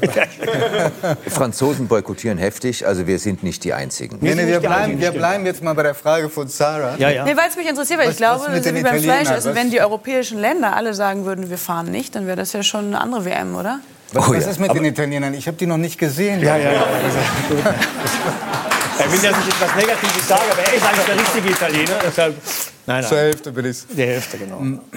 Äh, Die Frage auch, die ist, die, die ist gut, aber die ist schwer zu beantworten, weil du wirst bei so vielen Verbänden wirst du nicht alle zusammenbekommen. Man glaub hat es ja jetzt schon gesehen, diese, diese Diskussion jetzt mit dieser One Love äh, Ja. Spielführerbinde. Ähm, das, der ja, das war ja schon der, der Kompromiss des Kompromisses. Das war ja normal hätte es ja eine andere Regenbogenbinde sein sollen. Und selbst das haben sie dann mit den 7, 8 nicht hinbekommen. Und dann finde ich, ja, warum sollen wir dann unsere, unser Verband oder unsere Spieler müssen jetzt die unbedingt tragen? Das wird ja so ein bisschen gefordert. Ich glaube, da dürfen unsere junge Sportler auch nicht überstrapazieren. Meinung sagen, fand, das Weiß haben ich sie nicht, gut gemacht. Sehe ich, sehe ich anders. Sehe ich nicht. Also die Ja. Iraner Das haben sind so junge, die sind ja nicht unter 18, das sind ja erwachsene Männer. Die stehen in der Öffentlichkeit, die sind Vorbilder. Ich finde schon, dass die Haltung beziehen sollten. Ich finde, wenn die da alle in diesen Reihen, die da hinreisen, Haltung, be- dass sie überhaupt hinreisen, okay. Aber es ist jetzt so.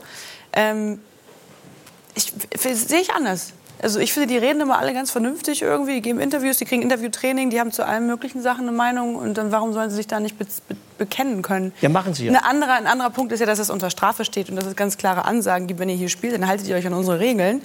Ähm, das ist ja auch nochmal ein anderes Thema, das geht dann wahrscheinlich jetzt zu weit, Ja. aber ähm, ich, ich glaube nach wie vor, wenn sich England, ich weiß jetzt nicht, ist mir Italien, was, ich habe ehrlich gesagt das gar nicht verfolgt, ist das Italien schon raus oder ist das ein rundes Gar nicht erst qualifiziert. Also, okay. Nein, die Italiener, Italien sagen, ist mein die Mann einzigen, die boykottiert haben, waren die. Italiener. Genau.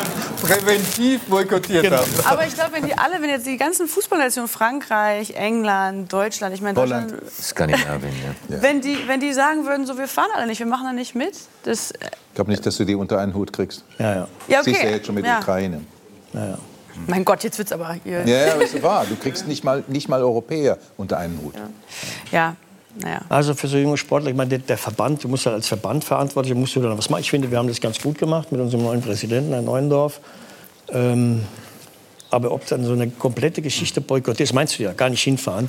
Nein, ich, mein, ich glaube, das Boykott, ich glaube, es hilft niemandem, wenn wir jetzt hier nicht gucken. Dann, dann retten wir da kein Leben, wenn wir hier nicht gucken. Ja? Dann gibt's, ist es nicht so, dass da irgendwie weniger Menschen sterben. Aber ähm, ja, das ist, jetzt, das ist jetzt auch gelutscht irgendwie, der Drops, wahrscheinlich der, der Drop. Naja, das ist stimmt nicht ganz, weil die Währung des Fernsehens ist die Einschaltquote und die ist so schlecht Stimmt, wie noch ja. nie. Das die stimmt. Sponsoren, Die die. Werbezeit, die. Unsummen zahlen müssen, Ja. um da einzusteigen, die, wie bei NBC, ist aus der Olympiade raus, weil die Quoten so gesunken sind. Stimmt, Also hast wenn wir alle nicht Ja. einschalten, Ja. das schmerzt die Sponsoren richtig. Ja, aber das Geld wird nicht in Europa verdient, sondern es wird in Südamerika verdient, in China mittlerweile, in USA, da. Und deswegen kriegst du die ja alle nicht unter einen Hut. Niemals, niemals. Und das ist ja dem Präsidenten auch völlig klar. Der wird ja nicht gewählt mit europäischen Stimmen, sondern wird gewählt mit Gekauften Indien, weiß ich was afrikanischen alles. Also, wir, wir sind, also ich glaube, wir können noch drei Stunden darüber Ja, ja. ist Ja, spannend, ja. mit Ihnen zu reden. Und, aber äh, wir haben jetzt gelernt, dass äh, Rudi Völler noch ein Konto hat in Bremen. Noch Bei der. Steuerbe den Steuerberater in Bremen. Und deswegen habe ich die ganz große Hoffnung, dass Sie ein bisschen Geschmack an der gepflegten Talkshow gefunden haben und noch mal wiederkommen. Und dann baue ich einen kleinen äh, Teaser ein, uns die Geschichte erzählen, wie Sie mit Kalmund nach Brasilien gefahren sind und mit verteilten Rollen ver äh, verhandelt haben. Sie waren der Gute, Kalmund war der Böse. Große Freude, dass Sie da sind. Bitte kommen Sie wieder, ja? Und grüßen Sie Rom.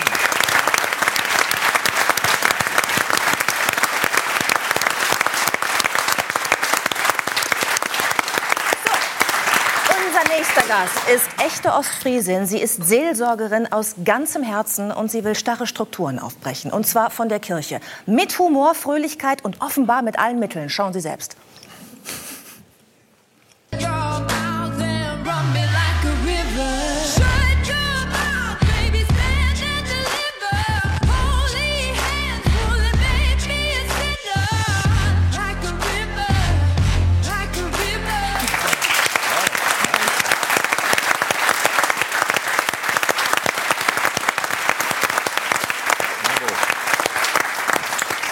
Ein Instagram-Reel, was wir gefunden haben. Mir persönlich gefällt der rote Rock sehr gut und das heißt, dass Sie auch manchmal mit roten Pumps äh, am Altar stehen. Ich habe das einmal ausprobiert. Mit, mit, mit welcher Reaktion? Das war äh, von den Leuten, die sonst Ja. da waren, das fiel äh, nicht so gut aus. Äh, das, ja, also man, man denkt das immer so, dass so Attribute wie ein Piercing oder sowas, dass das den großen Aufschrei in der Kirche auslöst.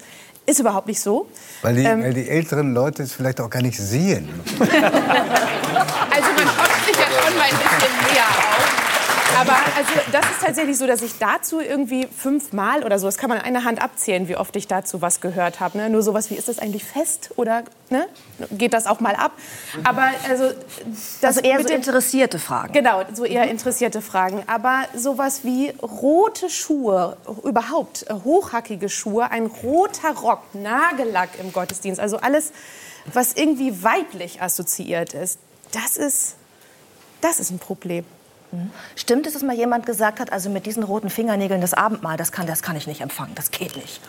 Ja, also mir wurde schon gesagt, dass es eklig und unwürdig ist, äh, mit roten Fingernägeln das Abendmahl auszuteilen und einen Kelch festzuhalten. Ja. Wie reagieren Sie denn dann, wenn so jemand äh, etwas sagt, in dem Moment? Das Sie ist- müssen ja also- Verständnis zeigen, wahrscheinlich, ne? vom Berufswegen erstmal. Also es war so, dass mir das nicht während des Abendmahls gesagt wurde, sondern im Nachhinein nach dem Gottesdienst. Und ich kann das dann ja nur zur Kenntnis nehmen. Also pff, mir tut das dann irgendwie leid, dass jemand das als unwürdig empfindet. Ich finde es schön. Also, es, ne, also das ist... Aber Dinge, die Sie ansprechen, sind ja Dinge, auch die man mit Weiblichkeit assoziiert. Ne? Rote Fingernägel, hochhackige Schuhe. Darf ich deswegen fragen, als Sie, als Sie schwanger waren, Ja. Ähm, Ja. haben die Menschen da auch, also die, die, die Menschen in der Kirche, anders reagiert? War das befremdlich? Also geht es um das Weibliche, ja, ich glaube, zeigt? es geht um das Weibliche. Immer da, wo man Weiblichkeit besonders zeigt, ähm, ist es für manche Menschen schwierig, das mit einem Bild von Kirche oder Pastor, Pastorin sein zusammenzubringen. Als ich schwanger war, ähm, hat das im Wesentlichen erstmal ganz viel Freude ausgelöst. Das fanden die meisten Leute schön. Aber es wurde auch geäußert, wie ungewöhnlich das jetzt ist, dass jemand mit einem dicken Bauch äh, im Talar so vorm Altar steht. Und das Schlimmste, was ich erlebt habe, war, dass ich bei einer Beerdigung angespuckt wurde. Deswegen, weil jemand zu mir gesagt hat, das sei dermaßen obszön und ekelerregend, ähm, so äh, sexualisiert vor einem Altar zu Weil stehen. Sie schwanger waren. Ja, weil ich offensichtlich Sex gehabt hatte. Also das konnte man ja sehen. Bäh. So. So, und jetzt kommt ja dazu, dass eine Ja, das war so. äh, Das ist kein Witz. Also das Also- ist Wir wirklich können so, das jetzt noch steigern, denn sie hatte Sex, ja. Keine, Ja, keine Jungfrauenempfängnis. Aber vier Kinder. Empfängnis und zwar mit einem Mann, der ebenfalls Pastor ist. ja. Es wird ja immer schlimmer. Es wird immer schlimmer.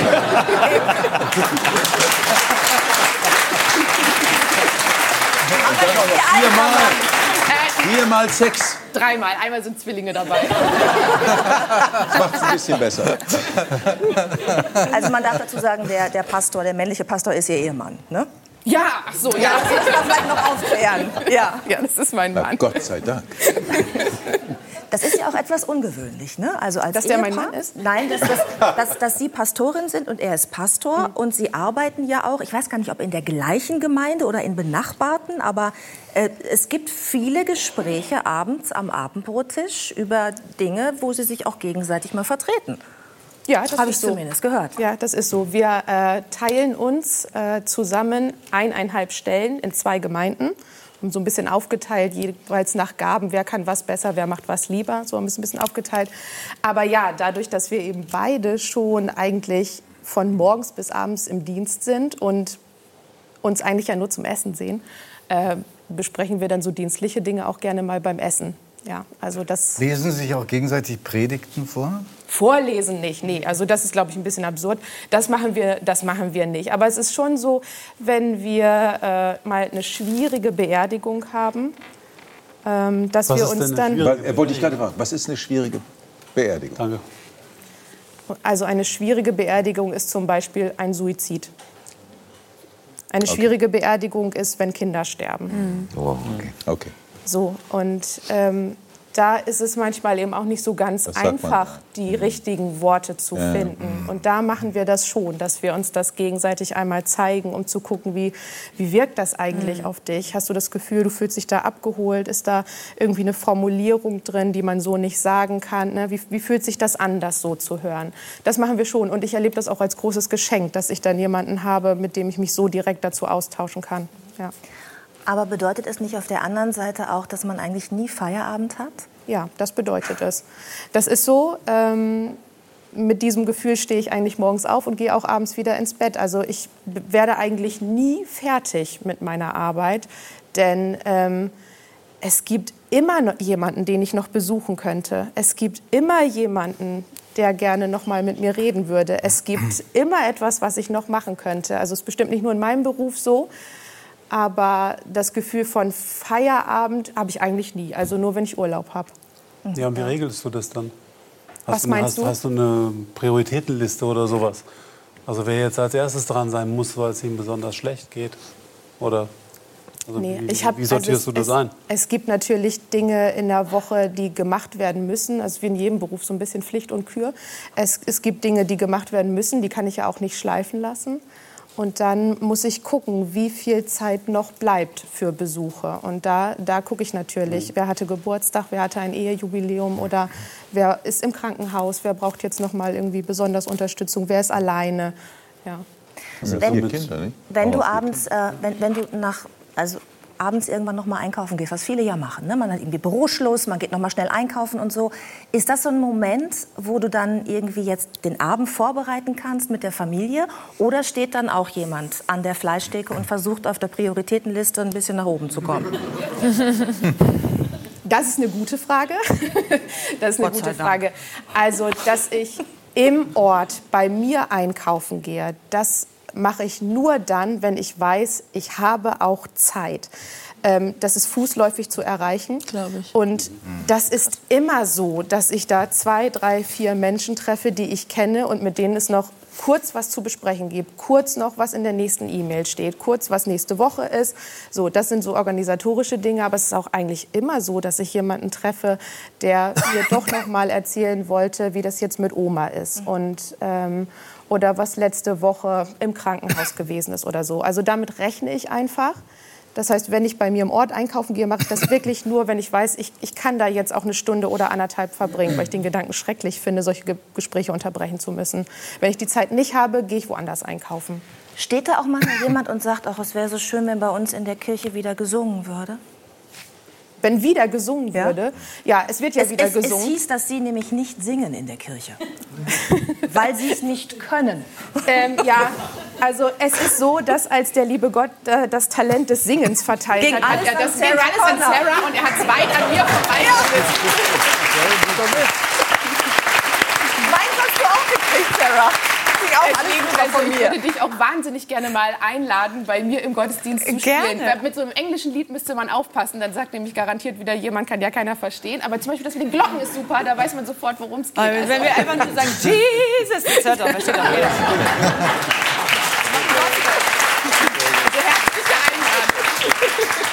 Weil Gerne. Wo bist du in Ostfriesland? In Leer. In Leer. Okay, das ist ja gar nicht so weit. Ja. Deal?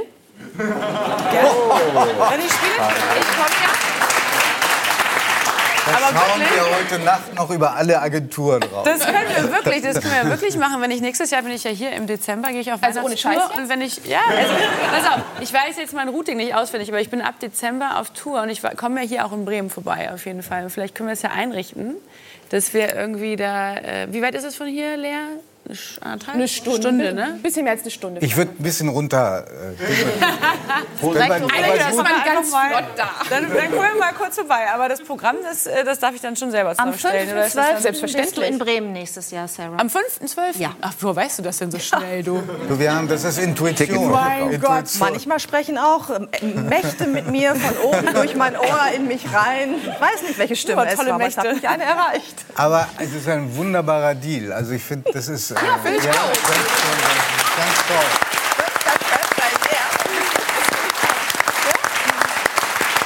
Aber es war so, dass während der Corona-Zeit ja nicht gesungen wurde. Aber da war eigentlich ganz interessant, dass viele äh, GottesdienstbesucherInnen gesagt haben, das ist irgendwie auch mal ganz schön, wenn man mal so ein Konzerterlebnis hat. Also wenn nicht immer gesungen wird, sondern wenn auch irgendwie MusikerInnen mal wie bei einem Konzert einfach mit dabei sind und die Gottesdienste mitgehört. Das war total toll, war ein ganz anderes Erlebnis. Und ja, auf meinen Gesang müssen Sie verzichten. Das, also das will keiner hören. Das ist Doch, wir würden es gerne hören. Nee, Und wir um haben Ausschnitt gefunden. Schnell jetzt zeigen.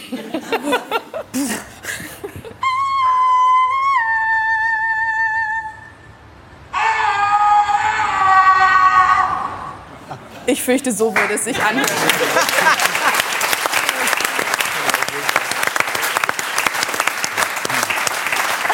Das wird nichts. Wie, darf ich mal fragen? Darf ich fragen, wie alt bist du? 38.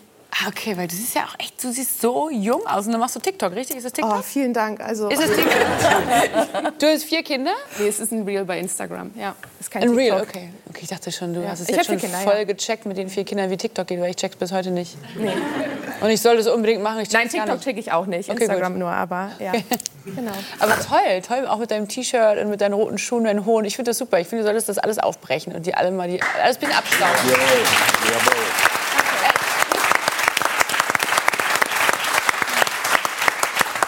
Ina ist auch auch sehr aktiv auf äh, Instagram. Also äh, TikTok haben wir gerade gehört, wird da auch wirklich Seelsorge dann betrieben TikTok über diese nicht, digitalen Kanäle? nicht. Weil es Nee, nee, gibt sie macht ja nur Zoom-Gottesdienste, ne? Ja, das gibt es.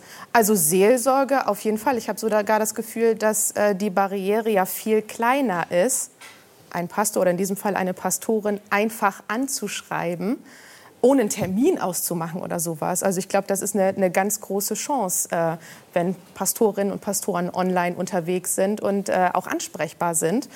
Und äh, ja, Zoom-Gottesdienste gibt es auch. Ich finde, es ist eine, ähm, eine, also ein Gottesdienst über das Format Zoom, ne, kennt man jetzt aus der Corona-Zeit. Das ist einfach eine, eine großartige Möglichkeit für Menschen, die sonntags morgens nicht können oder sowieso irgendwie ein analoges Angebot nicht wahrnehmen können und die von oder aus irgendwelchen Gründen ihr Haus nicht verlassen wollen oder können. Das gibt es ja auch. Eine Oder ihr Bett. Möglichkeit. Hm? Oder ihr Bett. Ja. Oder ihr Bett.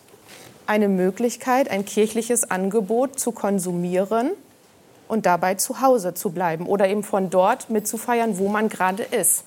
Und äh, ja, das ist super wichtig, dass Kirche da einfach barrierefreier wird. Ich habe dazu eine Zahl gefunden. Beim ersten Zoom-Gottesdienst waren es, glaube ich, 18 Leute, die dabei Ja. waren. Und jetzt sind es 160. Ja.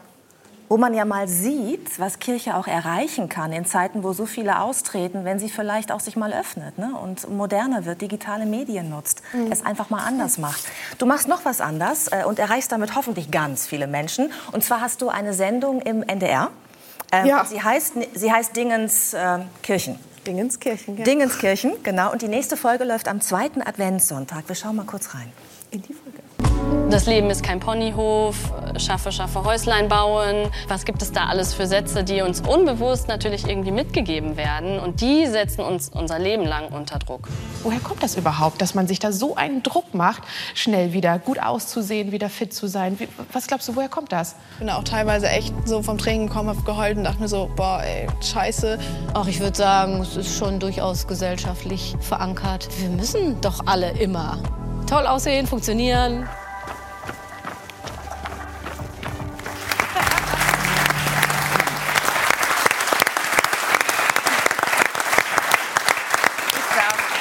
Dieser Stelle zwei Ankündigungen machen. Am 4.12. um 16 Uhr im NDR Fernsehen genau. gibt es die nächste Folge Dingenskirchen. Dingenskirchen. Genau. Und am äh, 5.12.2023 gibt es Sarah Connor und Ina Jekyll zusammen in Leer war das, ne? In der evangelischen Kirche mit einem Konzert. Vielen Dank für den Besuch.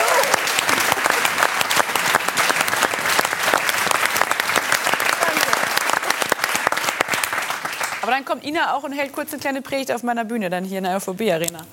Das mache ich sofort. Ja? Ja.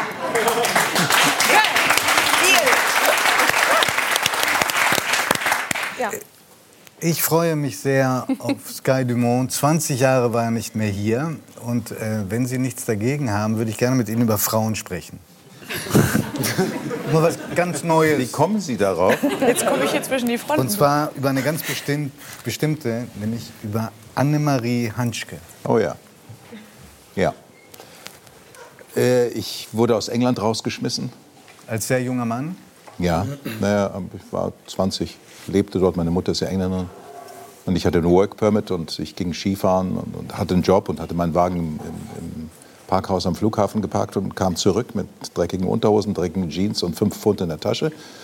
Und der sagte, schaute meine Work Permit, also meine Arbeitsgenehmigung an und sagte, ob ich wieder in den gleichen Job hineingehen würde. Und ich sagte, weiß ich nicht. Das war der Fehler, war diese Antwort, das weiß ich nicht. Wenn Sie nach Amerika fahren und die haben das Gefühl, Sie suchen Arbeit, fliegen Sie sofort wieder zurück. Dann hat er gesagt, bitte schreiben Sie einen Scheck aus. Sie sind mit der Lufthansa gekommen aus München. Sie fliegen mit der letzten Maschine zurück nach München. Ich gesagt, äh, Moment, ich lebe hier. Mein Auto steht im Carpark. Ich habe kein Geld, gar nichts. Da hatte man ja keine Kreditkarten. Also ich hatte keine. Lange Rede, kurzer Sinn. Die Botschaft war zu. Es war ein Sonntag. Meine Mutter war wie immer auf irgendeiner Cocktailparty. Also flog ich zurück und wusste gar nicht wohin. Und habe dann auf einer Parkbank geschlafen in München und habe dann durch Freunde durfte ich da auf dem Sofa schlafen und ich komme ja nun aus einer Familie, die gut betucht ist, aber das wollte ich nicht. Und ich wollte das selber schaffen. Und dann habe ich angefangen Jobs zu auszuüben. Und darunter war auch Komparserie. Und ähm, damals nannte ich mich ja nur Neven Dumont, das ist ja der Verlag. Und ähm, ein Regisseur hat mich gefragt, was ich mit dem zu tun hatte. Der, der andere Onkel war nämlich Chef vom ZDF. Und, Nicht so schlecht, würde ich mal sagen. Ja, nein, Gut vernetzt, der hasste, der hasste man mich. Der hasste mich. Das hatte- Gott. Lange Rede, kurzer Sinn. Ich lernte, ich, ich musste dann zum Schauspielunterricht und eine ältere Dame namens Hanschke, die in einem winzigen kleinen Zimmer mit dem Bart über den Gang lebte, unterrichtete mich umsonst, weil sie fand, dass ich das vielleicht gut Schauen Sie könnte. mal. Schauen Sie mal. Oh ja, da ist Das sie. müsste sie sein. Ja, ja. sie war wie meine Mutter. Ich verdanke der alles. Und die hatte die Angewohnheit, weil ich mich nie getraut habe. Sie hat sich immer in meinem Namen beworben. Also sie war bei mir beim Kaffee und das Telefon läutete und ich gehe ans Telefon. Ja, hier ist die Staatsintendanz Berlin. Der Intendant möchte Sie gerne sprechen. Und dann kam der dran und sagte, vielen Dank für Ihren netten Brief, Herr Neven-Dumont. Ich hatte gar keinen geschrieben. Kommen Sie doch nach Berlin, sprechen Sie vor. Und so ging es los. Das heißt, Sie war eine Schauspiellehrerin? Sie war, eine Schau ja, sie war ehemals am Staatstheater und unterrichtete dann Vera Tschechowa, Uschi Glas und solche Leute. Und das war der Anfang. Und Sie der hat, verdanke ich äh, eigentlich alles. Ach, wie schön. Auch meine Einstellung zum Leben. Ach, das ist was Schöneres könnten Sie nicht. Bin ich natürlich, bin ich natürlich neugierig geworden. Einstellung zum Leben, was meinen Sie damit? Welche? Sie war eine unglaublich tolerante Frau. Ich komme nicht unbedingt aus einem sehr toleranten Haus.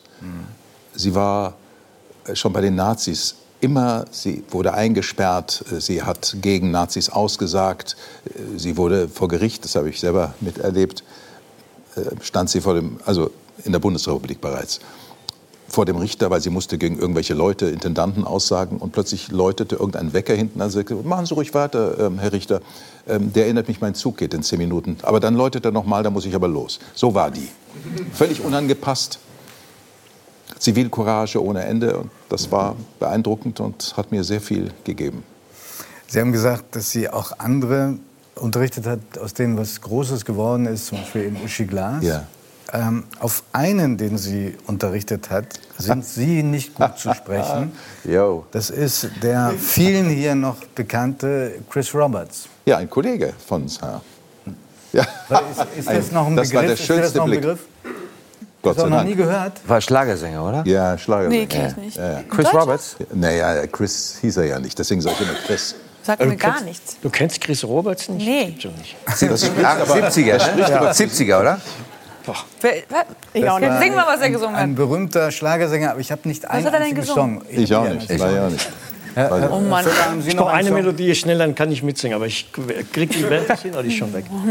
Aber, also, und, aber was hat... Äh, Nein, wir hatten dann was alle was- zusammen, wir hatten ich ja alle ja kein singen, Geld. also. Und wir haben, Sie hatten alle kein sie Geld? hatte irgendwie 70. Geburtstag, ich weiß es nicht genau. Und dann hatten wir alle Geld zusammengelegt, dass wir ihren Abend zum Abendessen einladen in irgendeinem Lokal. Wahrscheinlich war es der Wiener Wald. Und ähm, dann kamen wir alle da und Chris Roberts kam mit irgendwie fünf Fotografen und nutzte diesen Termin als Publicity. Und das kam natürlich nicht gut an. Ja, der kam, die kam gleich mit Presse angekommen. Ja, ja. Jetzt fällt mir, hat der nicht gesungen, du kannst nicht immer 17 sein? Wahrscheinlich. War, war das nicht Chris Roberts? Wahrscheinlich. Dieses, dieses epochale Werk kennst du nicht? Ja, das gibt's ja. Das ist Also, Ja, Das ist ja heute, das ist ja auch Karriere. heute nicht mehr wahrheitsgemäß. Das ist, heute geht das ja alles. Oh, Aber geil, meine, ähm, aus Ihnen ist was Tolles geworden und ein paar kleine Erinnerungen, was Sie schon alles gemacht haben. Die zeigen wir jetzt. Oh.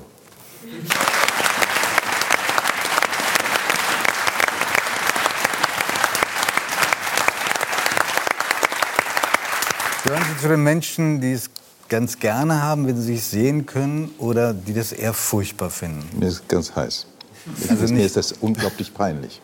Ach komm. Ich Alles? wurde so erzogen. Man, man fällt nicht auf. Man, ich habe genau den, den beschissensten Beruf ausgesucht. Ja, wollte ich gerade sagen. Ja, es ist wie, als würde ich ständig auf der Couch liegen. Äh, beim Psychiater. äh, ja, man sprach nicht über sich und man erzählte nichts und man zeigte auch nichts. Aber es ist ja auch ein Verstecken hinter Rollen und irgendwie auch Rebellion, oder? Ja, sicher, ja, sicher. Übrigens wollte ich sagen, wegen Verführer, das stimmt überhaupt nicht. Ich habe sie nie gekriegt, die Frauen. Nie. Es waren immer andere. Ja, Nochmal, das- jetzt na, im ich Film, überhaupt im. Film, im so, Film, im im Film, Film, im Film, im Film, muss gleich korrigieren. Okay, okay, okay. Vielleicht, So heiß war mir noch nie bei der Talkshow.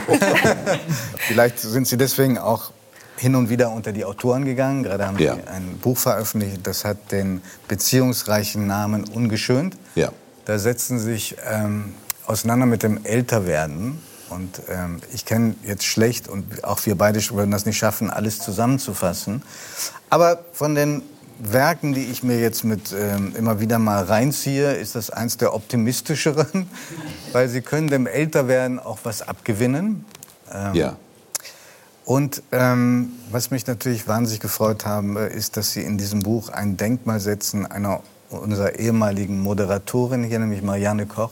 Das wusste ich nicht zu dem Zeitpunkt. Die, die, die äh, war Ja. hier die erste Moderatorin, die hier angetreten ist und war auch vor kurzem hier zu Besuch ist 90 und man denkt, die ist viel jünger als manchen Moder äh, mancher Moderator und manche Moderatorin, die ich inzwischen so kennengelernt habe. Du meinst aber nicht mich jetzt, ne? Über null. null. Ich habe ja auch Moderator gesagt. Ja. Ähm, und die für sie ein richtiges Role Model ist. Ja, eine großartige Frau. Äh, Aber wenn ich darf, würde ich mir eine, äh, eine Stelle gerne ra rausnehmen aus dem Buch. Da ist es, dass Sie gesagt haben, ich will mal eine Wunschliste aufsetzen von Dingen, die ich noch machen möchte Ja. in meinem Leben. Und es sind zehn Wünsche, von denen nur sechs beschrieben werden. Vier sind offen, also da, da kann jeder jetzt noch mit Anregungen auf Sie zugehen. Dazu gehört nicht heiraten.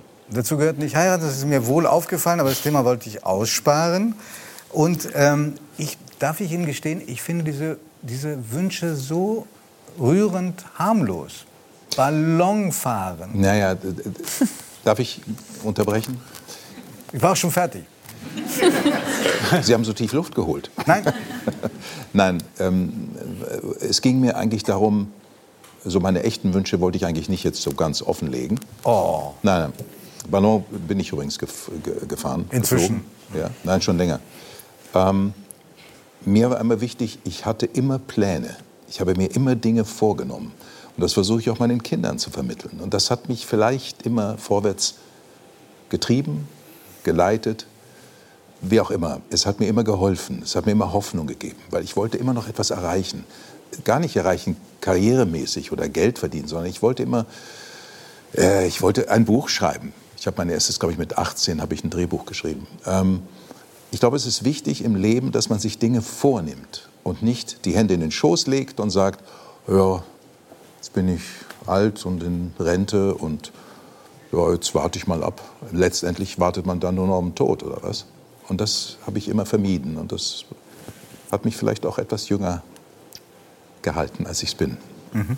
Sie beschreiben und sagen, ähm, es ist oft so, dass man sich anschaut und denkt, ich sehe älter aus, als ich mich fühle. Ja, das tun wir alle. Mhm. Der Körper haut ab.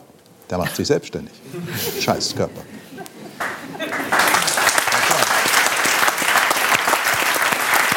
Aber ich habe diesen riesigen Umweg genommen, ja, weil ein Punkt ist, ich möchte mal so richtig, ich meine Worte, aus der Rolle fallen. Das ist einer der unerfüllten Wünsche. Ja, das stimmt. Ja. Was könnte denn das sein? Das mache ich bereits.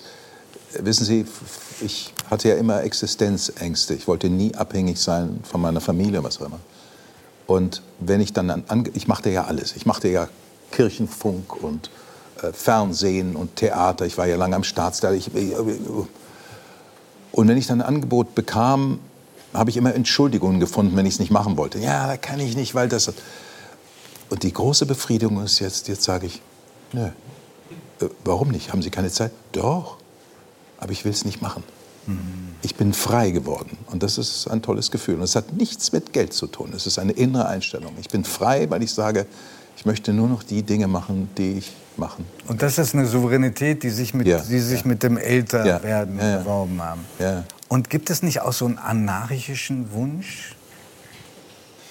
Naja, gut. Das erzähle ich Ihnen nachher dann auf ein Glas Wein. Oh nee, nee das, das gilt nicht. Also ich meine, die Vorstellung zum Beispiel, also ich, ich spinne jetzt mal so laut nachdenken, einmal jedem ins Gesicht zu sagen, was man wirklich über ihn denkt. Wäre Ich das nicht was? Ich habe, wir hatten ja damals, äh, wollte man ja in Hamburg ähm, die Gymnasien abschaffen. Und ähm, das fand ich eine Katastrophe. Da war ich ja nun erst kurz in Hamburg und das fand ich unglaublich. Es waren die Grünen. Und ähm, wir haben es dann geschafft, man muss ja 150.000 Stimmen haben, um ein Volksbegehren und dann nochmal 250.000 Stimmen dazu, damit man einen Volksentscheid. Sie haben Das bei dieser eine Menge. Initiative mitgemacht, die auch von der FDP ja, mit unterstützt gegründet wurde. haben wir das. Und ähm, das war damals mit der FDP. Und da habe ich eine Rede gehalten und da ging es mir gar nicht gut. Ich war erkältet und ich sollte eine Rede halten vorm Rathaus. Und da wurde ich dann schon etwas laut und verletzend, äh, weil ich die Politik einfach zum Kotzen fand und finde. Okay, und gäbe es zum Beispiel ein Tattoo, von dem Sie sagen würden, das würde ich mir noch gerne machen lassen? Na, ich habe ja einige. Eben, deshalb frage ich ja. Ah ja? Ist leider das falsche, die falsche Seite, weil man, wenn man dreht, immer mit rechts den Telefonhörer meistens hochhebt. Und jeder Kameramann sagt, "Ah, bei dir geht das nicht. Bei dir darf man kein Tattoo sehen. Äh, ich habe einige, ja. Geht das noch weiter mit den Tattoos? Nee, jetzt nicht mehr. Darf ich kurz Weil- was fragen, jetzt auch mal so mitten rein? An welchen Stellen hast du Tattoos? Ich wusste das nicht. An welchen Stellen? Ja. Am Rücken, am Arm, auf dem Arm, ja, Arm habe ich schon gesagt, ähm, nicht auf dem Hintern. Das wäre lustig, Sky Dumont hat ein Arschgeweih. no, gibt's Nein, noch? Gibt's noch? nicht. Ah, Gibt's nicht. Okay. Am Arm und Stell's mir gerade vor. Das aristokratische Gesicht und dann. Kriegen, Hast? Ja, klar. krie- kriegen Ihre Kinder dieses Buch unter den Weihnachtsbaum? Nein, das, nein, nein, nein, um Gottes Willen. Ähm, die verschone ich mit, die, die müssen auch nicht meine Filme anschauen. Das, Aber nein, tun. Sie es hin und wieder? Das weiß ich gar nicht, weil ich möchte sie nicht. Es ist Schluss, wir müssen aufhören. Also es ist Schluss, wir sind aus der Verlegenheit raus. Ich muss aber sagen, seitdem ich Ihr Buch gelesen habe, machen mir 75 Jahre nicht mehr so viel Angst wie vorher. Ich Das ist gut. Ich bedanke mich sehr. Danke.